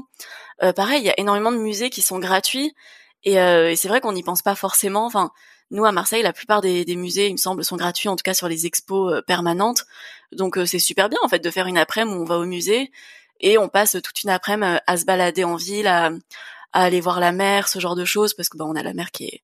On peut aller facilement en mer, enfin voir la mer en ville, et aller ensuite au musée, et finalement tu te fais une pause après pour boire un, un café quelque part, et donc tu consommes un petit peu, mais ta journée, elle t'a pas coûté grand-chose, et t'as l'impression d'avoir vu un milliard de trucs et d'avoir beaucoup profité. Donc je pense qu'il faut pas être dans la non-consommation. En plus, bah moi j'aime les, j'aime le fait qu'il y ait des petits commerces qui fonctionnent et tout, donc c'est cool de les soutenir. Et le but c'est pas de vivre avec zéro euro, mais euh, de sélectionner un peu, vraiment de le mettre dans un truc qui a de l'intérêt pour nous. Et euh, par exemple, moi j'aime pas payer pour me faire livrer de la nourriture parce que soit j'aime manger sur place à un endroit, soit je me fais à manger moi-même. Mais euh, bah j'aime pas l'idée de de dépenser beaucoup d'argent et beaucoup plus que ce que je pourrais dépenser pour me faire un bon repas dans de la livraison de repas. C'est quelque chose qui fait pas vraiment partie de mon mode de vie. Euh, je vais pas après, c'est plus des choix de d'abonnement, de consommation. Je vais pas chercher à, enfin, je vais chercher à réduire un peu tout ce qui est charges fixes que je ne consomme pas. Souvent, on peut se rendre compte quand on fait son budget qu'on est bouffé par les charges fixes, euh, par des abonnements, par des on a un abonnement de portable qui est trois fois trois fois trop cher ou on a on est abonné à trois trucs de de vidéos en ligne de Netflix, Disney+, euh, Amazon Prime alors qu'on en regarde qu'un seul à la fois donc c'est pas forcément la peine d'être abonné à tout. C'est plus dans ce genre de choix euh, que moi je vais je vais agir et pas tellement dans le quotidien parce que finalement pour moi euh, bah je sais pas, je m'en fiche si j'ai une copine qui veut qu'on aille dans un resto qui est un peu cher et que qu'elle a trop envie de le goûter et que moi j'ai envie de le goûter aussi, bah, bah c'est pas grave en fait parce que justement mon épargne elle peut servir à ça aussi et ça s'intègre dans mon dans mon budget du mois. Mais je vais pas tomber dans le fait de chaque jour si j'ai la flemme de me faire un café d'aller le prendre à Starbucks et de le payer 5 euros alors que je peux le faire chez moi et que ça va me coûter 28 euh, centimes et euh, c'est plus dans ce genre de choix. Donc je suis pas dans le comment faire un milliard d'activités gratuites parce que je pense qu'il y a un moment où on dépense de l'argent dans dans ses loisirs et c'est cool. Enfin c'est justement une je trouve intéressant ce que tu dis que aussi la l'économie locale ça a quand même aussi un intérêt et que eh, c'est je trouve ça intéressant de pas être dans cet extrême de non consommation et ce que je trouve ça intéressant ce que tu dis c'est aussi ce truc de toi, tu veux vraiment aussi euh, mettre de l'argent dans quelque chose qui te donne, qui te rend heureuse, tu vois, qui mm. te fait, du, qui te procure un plaisir, mais pas un plaisir immédiat et qui va être s'évanouir dans les 30 secondes, comme moi j'ai fait pendant euh, de très très très nombreuses années. Mais ça, je vous le mettrai euh, en description. L'épisode de podcast s'appelle avant nous étions méchantes et pauvres parce que avant moi je passais mon temps à acheter acheter acheter pour combler tout simplement le vide vraiment de ma vie qui n'était pas du tout épanouissante et du coup, dès que je, je passais énormément de commandes en ligne, mais énormément de commandes en ligne, je recevais. Alors moi, j'étais tellement heureuse d'avoir fait ma commande en ligne, c'est comme si je m'étais soulagée d'un truc avec de l'argent que je n'avais pas. Hein, C'était de l'argent de mes évidemment, euh, ou de mon mec de l'époque, donc euh, le pauvre. Et du coup, dès que je faisais ma commande, j'étais genre soulagée, ça me faisait du bien, je me sentais, euh, oh, j'ai fait quelque chose de, tu vois. Et dès que je recevais le colis, je l'ouvrais, j'étais contente, mais il me désintéressait dans la seconde même. Mm. Et parfois, tu l'ouvrais pas et tu le laissais sur le bord du canapé, tu sais, et puis euh, limite trois jours après, ah c'est vrai. Et ça m'a fait le coup, tu vois. Euh, pourtant maintenant, je suis un peu plus, je fais plus attention à ça. Et ben l'autre fois, j'avais fait un achat, je sais même plus de quoi. Mathieu m'a dit une semaine après, pourquoi tu l'as toujours pas ouvert? Et là, ça m'a vraiment fait. Je me suis dit, encore un achat inutile. Voilà. Encore un achat mm. inutile parce que je l'ai reçu et une semaine après, je l'ai toujours pas ouvert, il est toujours fermé euh, sur le comptoir de la cuisine. Et même si maintenant j'essaie d'être un peu plus euh, vigilante, et eh ben mes démons me rattrapent d'acheter un truc qui est absolument pas nécessaire. C'est pour ça que ça me fait rire parfois quand je vois euh, les messages des gens sous les sous les vidéos de d'Étienne, mais aussi de, de plein de gens qui, qui partagent, qui véhiculent le même message que toi. Ce truc de justement, ça n'exclut pas la joie de vivre en fait, c'est dommage justement de mettre sa joie de vivre mm. dans du matériel. Euh, c'est plutôt, moi, c'est souvent, je me dis, ah non, c'est plutôt l'inverse du coup. Questionnons pourquoi on consomme autant que l'on consomme mm. aujourd'hui. Si moi aujourd'hui ma joie de vivre, c'est de d'être avec ma fille, d'aller me balader dans la nature avec ma fille, ça ne me coûte zéro franc, zéro centime. Euh, moi, faire à manger, c'est ma, c'est ma passion. Nous, on est comme toi, on partage la même passion. J'adore faire à manger, c'est une passion. Euh, du coup, en effet, la consommation, je veux dire, bah tiens, Samuel, ça te dit ce soir, on se fait des, des une soirée sushi. Bah moi, ça, c'est c'est vraiment un vrai bonheur pour moi. C'est ça. Euh, le voyage, le voyage, c'est un vrai bonheur pour moi. Euh, D'être aujourd'hui si proche d'Isadora et de mes parents au quotidien. On vit maintenant tous à côté, donc les voir au quotidien, c'est ça mon bonheur. Mon bonheur n'est plus et puis mon bonheur, c'est d'avoir une vie professionnelle qui m'épanouisse aussi, qu'il y a des qui il y a des projets dedans, il y a des projets qui me qui m'émulent, qui me font du bien. Mais en tout cas, acheter la dernière euh, montre que j'ai vue sur cette Instagrammeuse là, ça te procure Est-ce que ça procure vraiment C'est la question. Est-ce que ça procure vraiment ce vrai bonheur, quoi? C'est ça la question à se poser, moi, je pense. Bah, je peux dire non. Parce que, en tout cas, pas pour moi. Un bonheur éphémère. Alors que moi, je trouve, moi, en tout cas, tu m'as grave inspiré. C'est vraiment, moi, je trouve ça incroyable d'avoir ce, cette, euh, cette opportunité à ton âge de se dire, je n'ai pas cette crainte financière d'être à la rue. Je trouve ça génial. Franchement. Mais si on, là, ça fait 1h16, donc on peut parler, on peut rentrer dans le concret du sujet. Ah bah, ah, c'est l'introduction. non, je rigole. C'est juste, euh, on parlait, tu sais, euh, de, de la consommation, etc. Est-ce que toi, au quotidien, tu as des astuces minimalistes, euh, frugaliste. plutôt que minimaliste. D'ailleurs, c'est quoi la différence? Alors le, bah, le minimalisme, ça a plusieurs définitions. C'est plutôt le fait de faire avec très très peu généralement. Enfin, c'est vraiment le fait de réduire au minimum, je pense. Même si ça a d'autres définitions dans l'art et dans plein d'autres trucs. Euh, le frugalisme, c'est plutôt le fait en fait de un peu de se dire actuellement on, on travaille dur, on met beaucoup de côté pour se libérer du temps plus tard. Généralement, ça peut être associé au fait de plus travailler à partir d'un certain âge. Moi, c'est pas mon objectif parce que je pense que bah, par exemple, le travail que j'ai actuellement est épanouissant et je pense qu'on peut s'épanouir dans le travail. Donc moi, je le vois plutôt comme euh, le fait de pas surconsommer, un peu de toujours vivre en dessous de ses moyens et même bien en dessous de ses moyens pour, euh, enfin, dans, ma démarche, hein, je dis pas que c'est à tout le monde de, faire ça, euh, mais pour pour justement se donner du choix plus tard, de la liberté. Moi, c'est vraiment un des trucs les plus importants dans ma vie, c'est la c'est la, vraiment la liberté, le temps libre, le fait de pouvoir choisir. J'aime énormément le, le mode de vie que j'ai actuellement et euh, c'est vrai que nous, nos objectifs, c'est vraiment qu'un jour mon mon copain est le même parce que bah lui, il est encore salarié et c'est vrai que pour lui, euh, l'objectif ce serait de pouvoir se trouver vraiment son, son, son truc pour être comme moi en fait pour être dans la même liberté que j'ai. Ou même si des fois je vais travailler très dur je suis juste contente de travailler parce que j'aime bien ce que je fais. Et euh, donc pour moi c'est cette définition là mais souvent ça vient donc le frugalisme vient un petit peu aussi du mouvement hum, fire aux États-Unis. C'est le fait de de se vraiment de viser une retraite très jeune donc généralement ça va être le fait de d'économiser au maximum pour euh, par exemple d'épargner 70% de ses revenus ou ce genre de choses pour euh, investir en bourse ou ce genre de choses. Et à 35 ans, par exemple, ou 40 ans, enfin selon l'âge auquel on commence, ça peut être 50 ans, ça peut être 55. Enfin, c'est juste de partir plutôt à la retraite sur un peu financer sa propre retraite, être sa propre épargne retraite, quoi. Mais euh, voilà, après il y a autant de définitions qu'il y y a de personnes et je pense que tout le monde l'adapte. Moi, je me considère pas frugaliste non plus à 100% parce que je fais pas forcément le le choix du moins cher à tout prix. Euh, il y a plein de sujets sur lesquels je vais choisir quelque chose de plus cher, mais de plus en accord avec mes valeurs aussi. Donc euh, voilà, on n'est pas dans le 100% réduire son budget. C'est pour ça que je me sens dans plusieurs mouvements. Le minimalisme me convient sur plein de trucs parce que je suis quelqu'un de simple et de très bordélique si j'ai trop d'affaires en plus. Donc j'ai vraiment besoin de de simplifier, sinon je m'en sors pas. Et euh, c'est quelque chose qui m'a toujours plu. Enfin vraiment, même petite, j'ai toujours eu cette euh, cet état d'esprit. Et le frugalisme, bah, j'ai trouvé que la, enfin, que la définition me me correspondait bien parce que ça correspondait à mon état d'esprit depuis petite, de me dire dès que j'ai de l'argent de poche, bah j'en mets un petit peu pour plus tard parce qu'on verra. Et euh, moi, ça a toujours fait partie un peu de mon mode de vie, même avant que le mot, avant que je le connaisse en fait. Mais voilà, après je sais pas si je l'ai parfaitement euh, défini parce que j'imagine que c'est clair. Moi, je trouve que c'est intéressant parce que euh, après, je reviendrai à la question par rapport à tes petites astuces du quotidien, mais euh, tu sais, quand parfois les gens, on va dire ouais, mais bon, plus tard, euh, tu sais, euh, qu'est-ce qu'on s'en fiche plus mm. tard parce qu'aujourd'hui c'est maintenant et plus tard, ça se trouve moi demain, je me fais mm. écraser, écraser, trucider, enfin je sais pas, bref. Mais c'est vrai que moi, dans notre vie personnelle, c'est vrai que par exemple, nous, on a eu des parents qui ont beaucoup flambé, qui, enfin pas du tout dans le mauvais sens du terme, c'est-à-dire que mon père avait une très bonne euh, voilà ils avaient une entreprise qui fonctionnait très bien. Donc quand il y avait des grosses rentrées d'argent c'était bim bam boum voilà.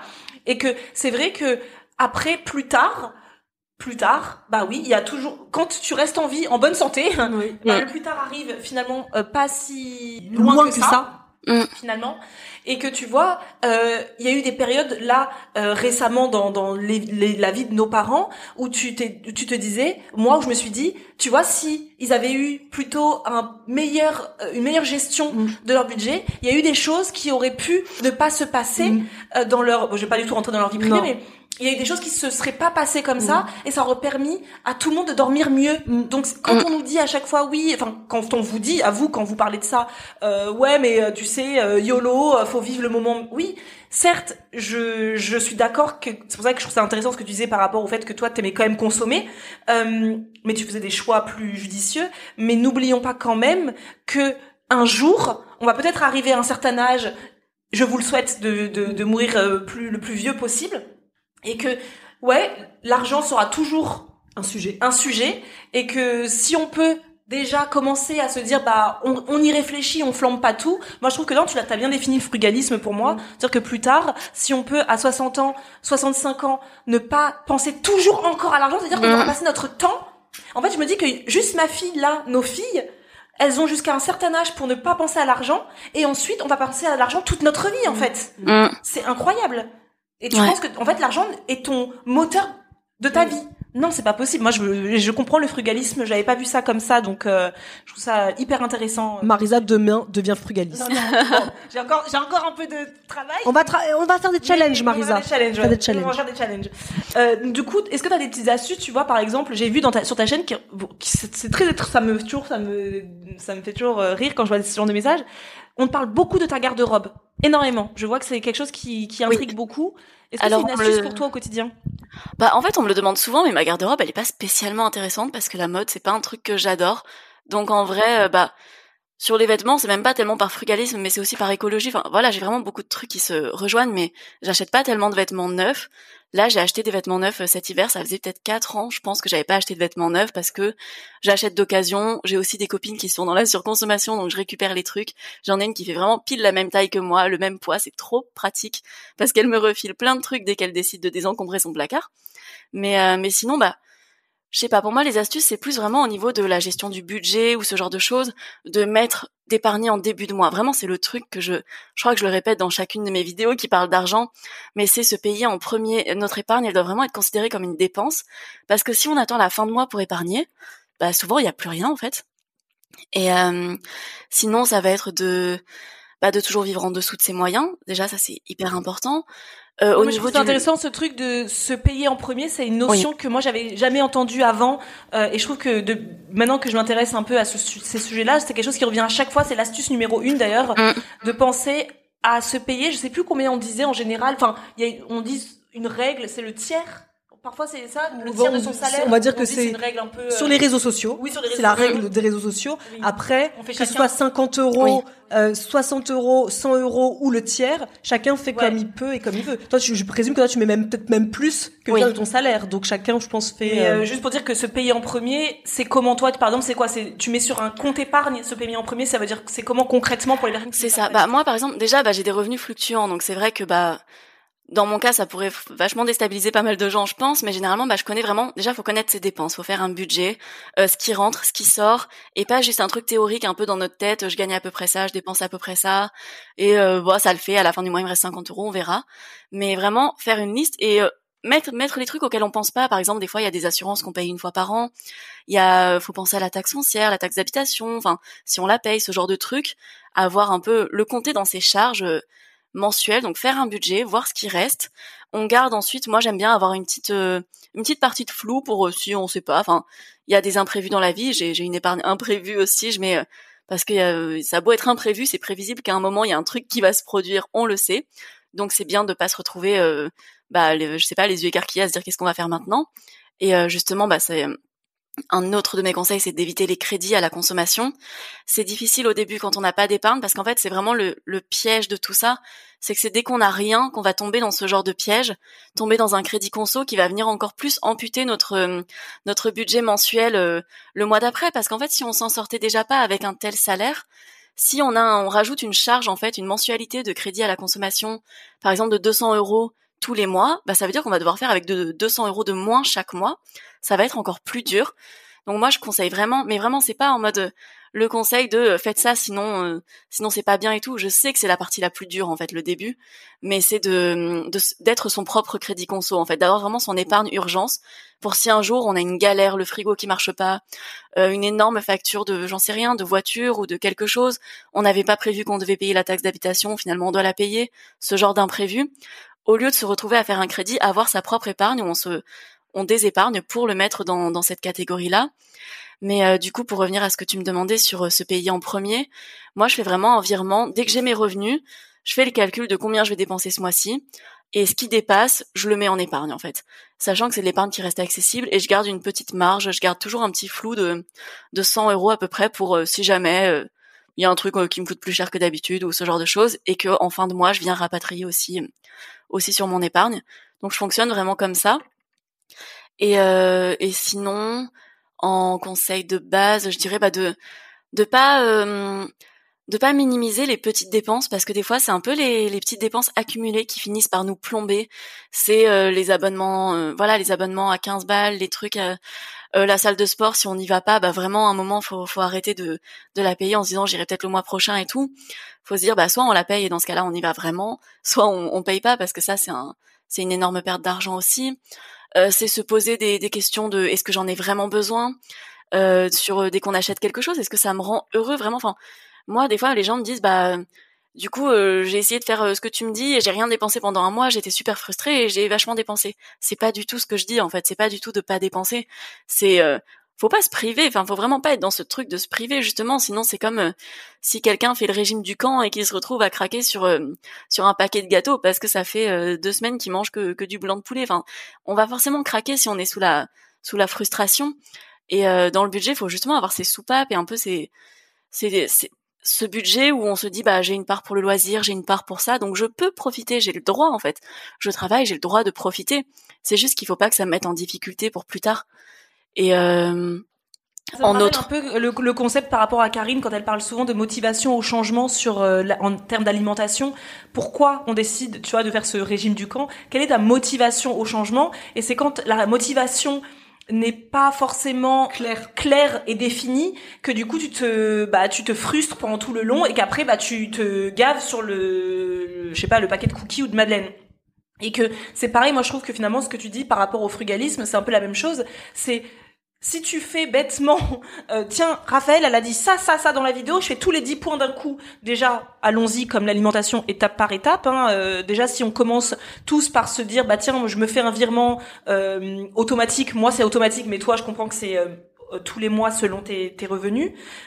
déjà, si on disait tous, on fait cette petite chose qui est juste de mettre de l'argent à hauteur de ce que l'on peut se permettre. Hein, tout le monde ne peut pas se permettre des grosses sommes, mais se dire aussi pourquoi on le fait. Et c'est vrai que toi là, tout l'épisode de podcast, tu nous as bien expliqué le pourquoi tu le fais. C'est vachement inspirant. Ah mais moi j'ai là, là Mathieu va rentrer là.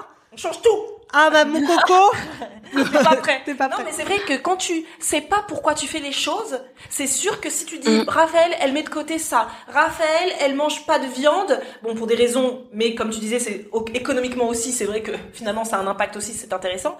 Raphaël elle fait pas si, Raphaël elle ça. Je fais, je, moi je fais tout comme Raphaël, mais je me sens frustrée à la fin du mois. Mais pourquoi mm. tu l'as fait c'était quoi toi ton objectif derrière? Il faut pas qu'on ait tous le même objectif que Raphaël, quoi. Tu vois, on a tous des.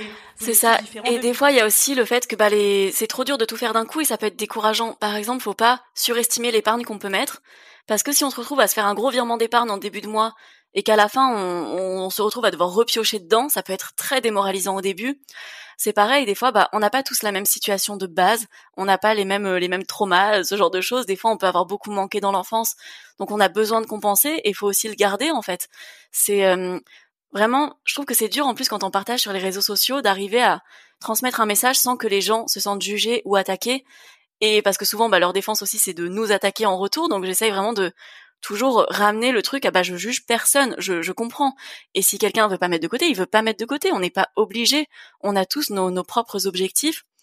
Et euh, par exemple, quand on a un, un découvert qui s'est creusé pendant des années, et où on se retrouve avec un découvert euh, énorme et qu'on veut le, on se dit bon bah maintenant je me reprends en main, je remets mon découvert à zéro. Ça n'arrivera pas parce que le découvert il s'est creusé pendant pendant un an peut-être, donc on va pas le remettre en un mois. Et en fait, ça va être super démoralisant de se dire je l'ai remis à zéro et là il est à nouveau à moins 800, je comprends pas. Et euh, vraiment, faut le faire étape par étape. C'est frustrant parce que quand on débute quelque chose, on veut le faire à fond. Mais il faut se dire, bah là, je le rembourse peut-être 200 euros par 200 euros ou 100 euros par 100 euros jusqu'à ce que je sois à nouveau à zéro. Et après, je repars sur une base saine et je commence à, à mettre plus d'argent de côté, etc. C'est euh, c'est dur en fait parce que souvent on voit la théorie de se dire bon bah il suffit de faire ça et c'est bon, alors qu'en fait c'est long. Un mois, c'est c'est 31 jours pendant lesquels on doit se dire bah là faut faire attention et tout quand on commence. C'est euh, je pense c'est vraiment voilà c'est un processus faut pas se juger faut être très bienveillant avec soi-même aussi parce que bah on n'est pas quelqu'un qui a échoué parce que on on n'a pas d'argent de côté ou ce genre de truc donc faut voilà faut y aller étape par étape se, se laisser le temps se laisser le temps de faire des erreurs aussi. Et euh, c'est vrai que c'est ce que j'essaie de, partager dans, mes vidéos. Et euh, je suis contente parce que ça fait des bah au début t'as pas trop de retour dessus. Tu partages tes trucs tu te dis juste j'espère que ça va servir. Et, euh, et du coup bah maintenant ça fait deux ans et finalement deux ans dans la vie des gens des fois c'est beaucoup. Et il y a des gens qui me disent qu'ils ont pour la première fois de leur vie réussi à faire un apport et que maintenant ils sont en voie de devenir propriétaires ou ce genre de trucs. Des gens qui ont, qui ont réussi bah, à, rembourser leurs découvertes et qui maintenant se mettent de l'argent de côté alors que avant ils avaient jamais réussi à faire ça. Et euh, c'est bien en fait de voir l'impact qu'on peut avoir avec euh, avec nos conseils sur le long terme. Ça permet aussi de, de, corriger sur des points où on a pu être maladroit ou ce genre de choses. Et j'apprends des nouvelles choses au fur et à mesure. J'ai pas forcément le même avis que qu'il y a cinq ans sur des points, donc ça permet de bah, de se remettre en question aussi. Et c'est vrai que j'aime bien avoir euh, YouTube pour ça, pour voir euh, où on en était il y a deux ans et voir si on a changé sur euh, sur certains points. La plupart des gens n'ont pas ce ce truc de pouvoir voir ce qu'ils disaient exactement il y a deux ans. C'est sympa d'avoir une petite rétrospective comme ça de temps en temps. Et par t'as un peu honte, mais tu l'as Et tu disais tout à l'heure que toi, ce qui était important pour toi, c'était ta liberté. Oui euh, et que tu aimerais que ton conjoint puisse vivre ça. Est-ce que tu penses que le frugalisme, ou en tout cas ce que toi tu vis aujourd'hui, euh, et va de pair avec un peu la slow life, comme on dit aujourd'hui, euh, le côté euh, pas l'hyper productivité, mais profiter de la vie, prendre le temps, euh, pas être son PC toute la journée pour faire un chiffre d'affaires euh, incroyable. Est-ce que tu penses que ça va de pair? Bah, je pense que c'est surtout en fait le frugalisme te donne le choix. Donc après, tu peux. moi j'ai tendance des fois enfin à, travailler énormément et, et à passer ma journée entière sur sur l'écran avoir les, les yeux qui piquent à la fin de la journée enfin ça peut m'arriver euh, souvent en vrai parce que je je suis passionnée je suis dans la construction donc j'ai envie que ça avance etc mais c'est juste la liberté de, de pouvoir ne pas le faire si t'as pas envie en fait il y a un moment je sais pas j'étais euh, j'étais un peu stressée des fois tu sais quand t'as t'as plusieurs partenariats à rendre, ce genre de truc. T'es plus, t'es plus en mode euh, parce qu'on a beau être notre propre patron, des fois on dépend d'autres personnes. Et là, ça me remettait en pression un peu et j'ai, j'étais un peu en panique. Et je me suis dit bah aujourd'hui je bosse pas. C'est un moment, je suis à un stade où là tout ce que je fais c'est pas productif. Je suis en train de procrastiner parce que je stresse et de se dire bah là je peux ne pas bosser aujourd'hui. Et au pire, si, si la marque me dit quelque chose, bah, je peux décaler de quelques jours. Euh, c'est pas grave, en fait, j'ai pas à me mettre cette pression que parce que bah si je décale mon partenariat, ça veut dire que je serai peut-être payé le mois prochain au lieu d'être payé. Euh, enfin voilà, ça va décaler mon paiement, etc. Et de me dire bah je peux me le permettre en fait parce que j'ai mon épargne de côté. C'est pas grave si cet argent je le touche dans dans pas pas le mois prochain mais le mois d'après, etc. Et c'est surtout cette liberté que ça donne.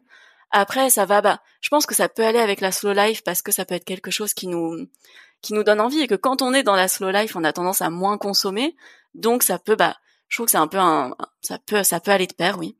Hmm. Est-ce que tu es une frugaliste aujourd'hui, une frugaliste euh, sereine?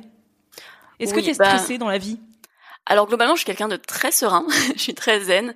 Euh, je peux euh, Enfin, quand j'ai du stress, généralement, il me pousse plus à être productive et ça passe. En fait, j'évacue. Euh, je sais pas, quand j'étais en cuisine, par exemple, et que je stressais sur quelque chose, qu'on avait euh, une table de, de 15 qui arrive, qui a pas réservé et tout, je commence à paniquer.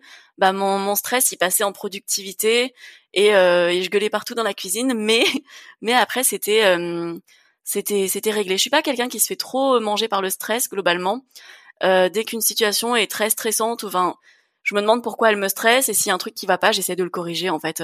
Mes études me stressaient par exemple, à la fin, je dormais euh, je dormais mal, enfin, c'est vraiment moi mon mon stress se définit vachement sur mon sommeil et euh, les derniers temps quand je faisais mes études que j'allais passer en master, j'étais je dormais super mal, je faisais vraiment des angoisses, ce genre de choses et c'est quelque chose que je déteste parce que moi j'aime mon petit mode de vie euh, tranquille, serein. Et, et c'est là où je me disais, bah il y, a, y a un problème en fait, c'est pas normal de stresser autant. Et je me disais, mais qu'est-ce qui me stresse en fait? Qu'est-ce qui me stresse derrière euh, cette peur euh, d'échouer, de pas savoir ce que je veux faire et tout? C'était la la peur de me dire bah je vais rater ma vie ou ce genre de truc. C'était ce genre de peur. Et je me suis dit mais tu vas pas rater ta vie en fait. Enfin c'est j'essaye de, relativiser en fait dès que j'ai un stress, de me dire pourquoi je stresse et euh, et qu'est-ce que je pourrais faire? Est-ce que mon problème il est vraiment grave? Est-ce que c'est est-ce que c'est un problème mortel? Est-ce que ça va Est-ce que c'est un problème qui touche aux gens que j'aime et tout? Non, donc déjà c'est pas un gros problème. C'est j'essaye vachement de ouais, de relativiser. Je pense que je suis quand même quelqu'un qui peut être défini comme plutôt zen au quotidien et euh, et ça me va en fait. Je suis pas dans la tout à l'heure quand vous me demandiez par rapport au salaire et tout, c'est aussi que bah parfois vraiment augmenter son salaire, ça peut aller avec plus de stress, plus de responsabilités. Et moi, j'en veux pas en fait, ça me va très bien mon mode de vie où où j'ai pas un nombre de de responsabilités énormes et où justement pour l'instant ma vie c'est un peu travailler, profiter, travailler quand je veux, profiter et ça me va très très bien comme ça. Et euh, des fois, quand euh, justement tu me parlais des commentaires euh, qui qui te disent mais où est l'épanouissement, où est le bien-être, le bonheur et tout, mais moi c'est ça mon bonheur en fait, c'est de c'est d'aller me balader en pleine journée. Enfin c'est ce genre de truc. C'est moi c'est ça qui me rend heureuse. C'est pas heureuse, c'est pas d'aller à Zara en fait. Enfin c'est c'est vraiment hum, et après on trouve tous notre bonheur dans certains trucs. Et voilà, sur ça. c'est hyper beau ce que tu dis. C'est hyper euh, non, mais c'est en plus si jeune. Moi, je suis, hyper admirative. Euh, c'est non, franchement, c'est super. Est-ce que tu as une question Est-ce qu'il y a une question que tu aurais aimé qu'on te pose et qu'on t'a pas posée? À tout hasard, comme ça, je te laisse la parole. Euh, quand même, on sait jamais. Je sais pas. J'ai pas tellement anticipé le le l'épisode de podcast parce que j'avais pas envie de, de, stresser à me dire qu'est-ce que je vais dire. Donc non, je pense pas qu'il y ait un truc en particulier. Tu t'es contente de, de la discussion qu'on a eue Très contente. En plus, toi, t'avais avais plein de questions, Marisa. Bah, T'as pas me posé la moitié, je pose. Non, parce on que. a fait dans le flow. Hein. Non, non, parce que j'ai eu pas mal de questions, mais au finalement, elle y a répondu sans, euh, tu vois, les, vivre en dessous de ses moyens. J'ai pas posé la question, elle y avait déjà répondu. Peureuse avec l'argent, justement, on a parlé de ce côté. Est-ce que t'as peur de l'argent Est-ce que d'un Mais finalement, non, puisque voilà, on a, on a, on a beaucoup abordé les sujets. J'ai deux questions pour finir. Est-ce que si les personnes veulent se lancer dans le frugalisme ou le minimalisme ou le véganisme, parce qu'on n'a pas parlé du euh, véganisme, mais on aurait pu parler pendant encore deux heures. Hein. Franchement, c'est hyper intéressant. Est-ce qu'il y a des ressources, des podcasts, une chaîne YouTube, euh, un documentaire, un, un magazine que tu pourrais recommander pour les personnes qui voudraient se lancer? Là, on a parlé de frugalisme, donc plutôt à part ta chaîne. À part ta chaîne, voilà. Est-ce qu'il y a des gens qui t'inspirent au quotidien, des ressources qui t'inspirent dans le frugalisme et le minimalisme? On va parce que on n'a pas parlé de véganisme du coup. Alors moi, c'est vrai que je pioche un petit peu partout. Donc généralement, c'est pas tellement les personnes, mais c'est plus je vais chercher des sujets et euh, bah Google, enfin vraiment Google c'est assez bien référencé, donc je cherche dedans et de bah de, au fur et à mesure je tombe sur de plus en plus de trucs. En chaîne YouTube, j'aime bien la chaîne de Vivre avec moins. Euh, c'est une québécoise qui parle pas mal de, de frugalisme, j'aime bien sa démarche. Après il y a sur le bah dans un peu dans la, le, YouTube francophone, il n'y a pas tant de contenu qui parle de frugalisme, où il y en a mais c'est pas forcément euh, ils en parlent pas énormément non plus, donc je, je, tombe plus dessus sur les chaînes anglaises.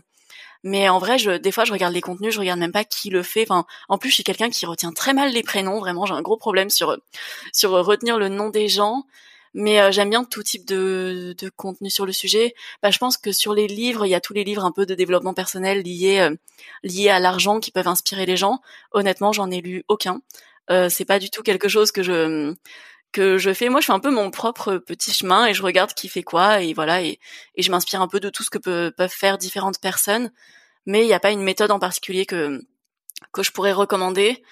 Euh, mais je pense que bah taper vraiment euh, sur euh, bah, sur internet les mots clés qui peuvent euh, être ciblés sur sur ce qui nous intéresse et les vidéos bah YouTube moi je trouve que c'est bien fait parce que tu tombes sur une vidéo et t'en as une autre qui ressemble un peu et ça te permet de bah de un peu de te balader comme ça et de voir ce qui peut te correspondre parce qu'on a des modes de vie euh, différents et des fois on peut avoir vraiment une une façon de concevoir les choses qui est totalement différente de la personne qu'on regarde. Donc euh, même si on veut faire des choses assez similaires il y a des choses qui peuvent bloquer. Donc c'est bien de bah, de se balader de découvrir euh, non, je suis d'accord parce que moi, ce que je fais beaucoup aussi sur le podcast, c'est quelque chose qu'on n'y pense pas beaucoup, mais sur le podcast aussi, on a un, un petit onglet euh, recherche.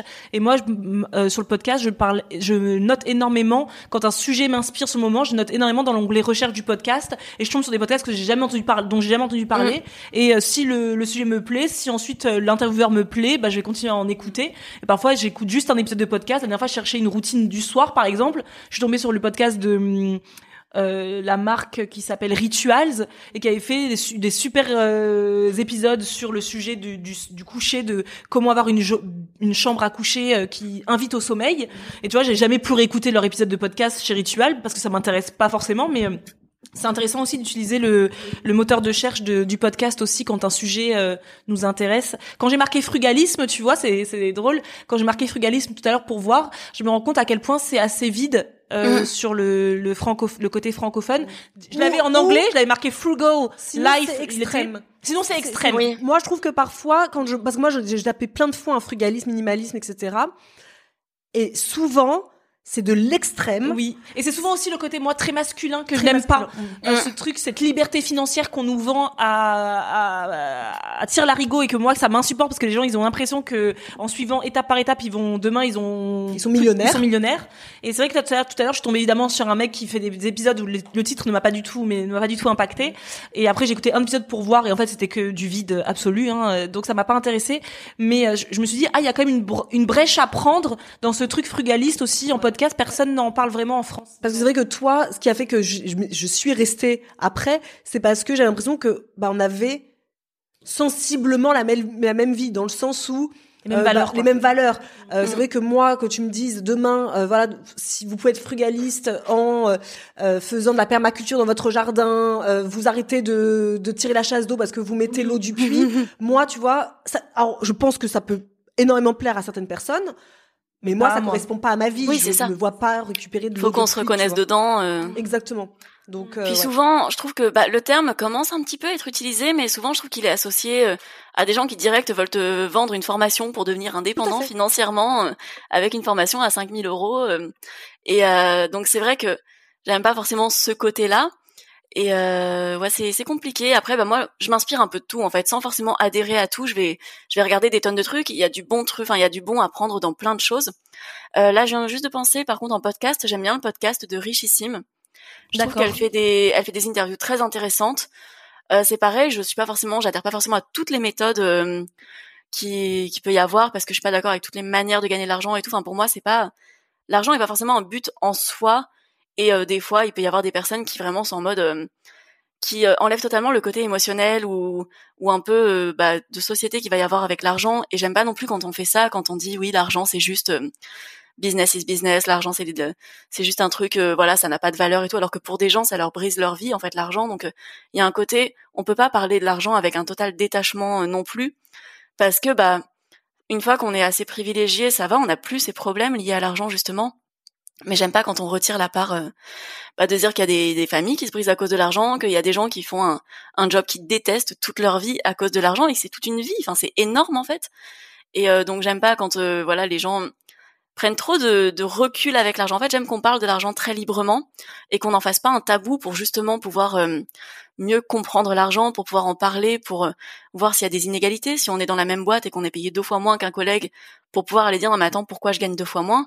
Faut que l'argent pour moi ce soit quelque chose de libre, mais pas quelque chose de dire bah voilà, euh, bah si j'ai un milliard d'euros, il n'y a pas de raison que je dépense pas.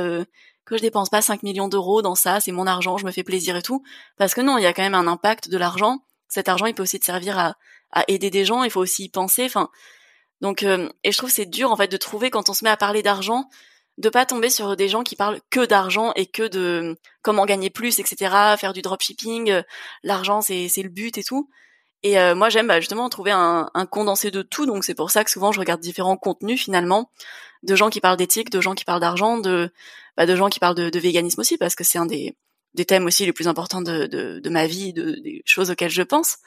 Et euh, donc c'est pour ça que j'ai pas une chaîne en particulier à recommander. Mmh, Je comprends. Ouais. Mmh, je comprends. mais je pense qu'on est pareil. On est pareil. On a... Quand on nous demande mmh. tout le temps, euh, t'as une chaîne que tu adores? En fait, non.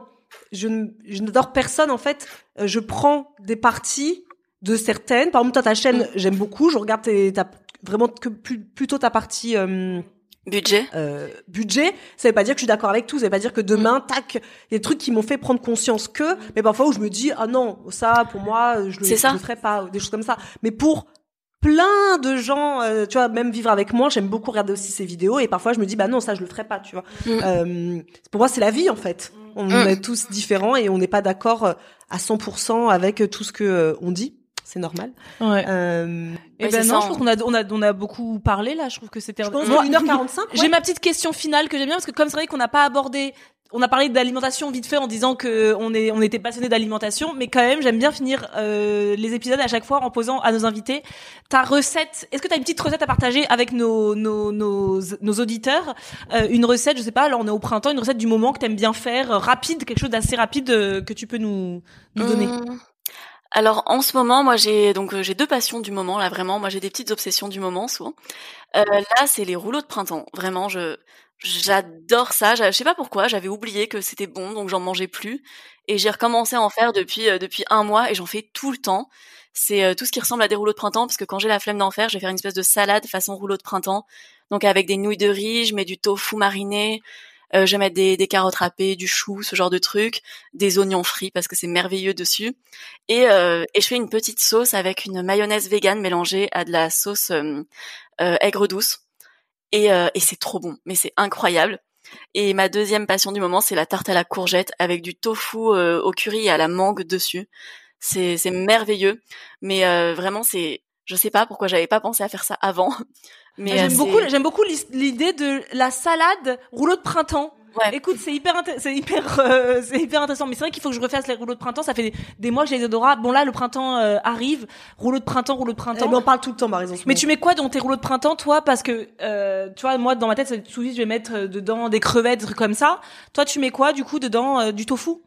Euh, ouais, bah en fait, moi je mets toujours mes repas, je les organise toujours avec une source de féculents, un légume, une protéine et une matière grasse.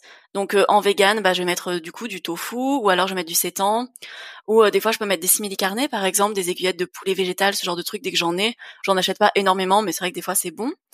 Euh, mais vraiment moi c'est le tofu mariné, je prends le tofu traditionnel en magasin asiatique qui est incroyable, Euh, vraiment c'est c'est trop bon, ça n'a rien à voir avec euh, avec le tofu euh, Bjorg de supermarché qui est très euh, très moyen. Enfin, moi, je pense vraiment que c'est un complot anti-tofu, ce tofu, parce qu'il est vraiment pas bon. Mais euh, le tofu de magasin asiatique, qui est incroyable, ou sinon celui de magasin bio, qui est presque aussi bon, on va dire.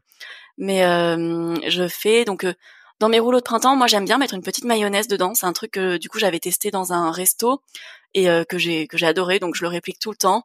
Donc soit je fais ma mayonnaise avec le la sauce euh, aigre douce, sinon je fais une petite mayonnaise à l'huile de truffe. Et en fait, le fait de mettre une une source de gras dans le rouleau de printemps en plus de l'avocat, c'est incroyable. Ça ça apporte un truc, une dimension à ce rouleau de printemps, c'est incroyable.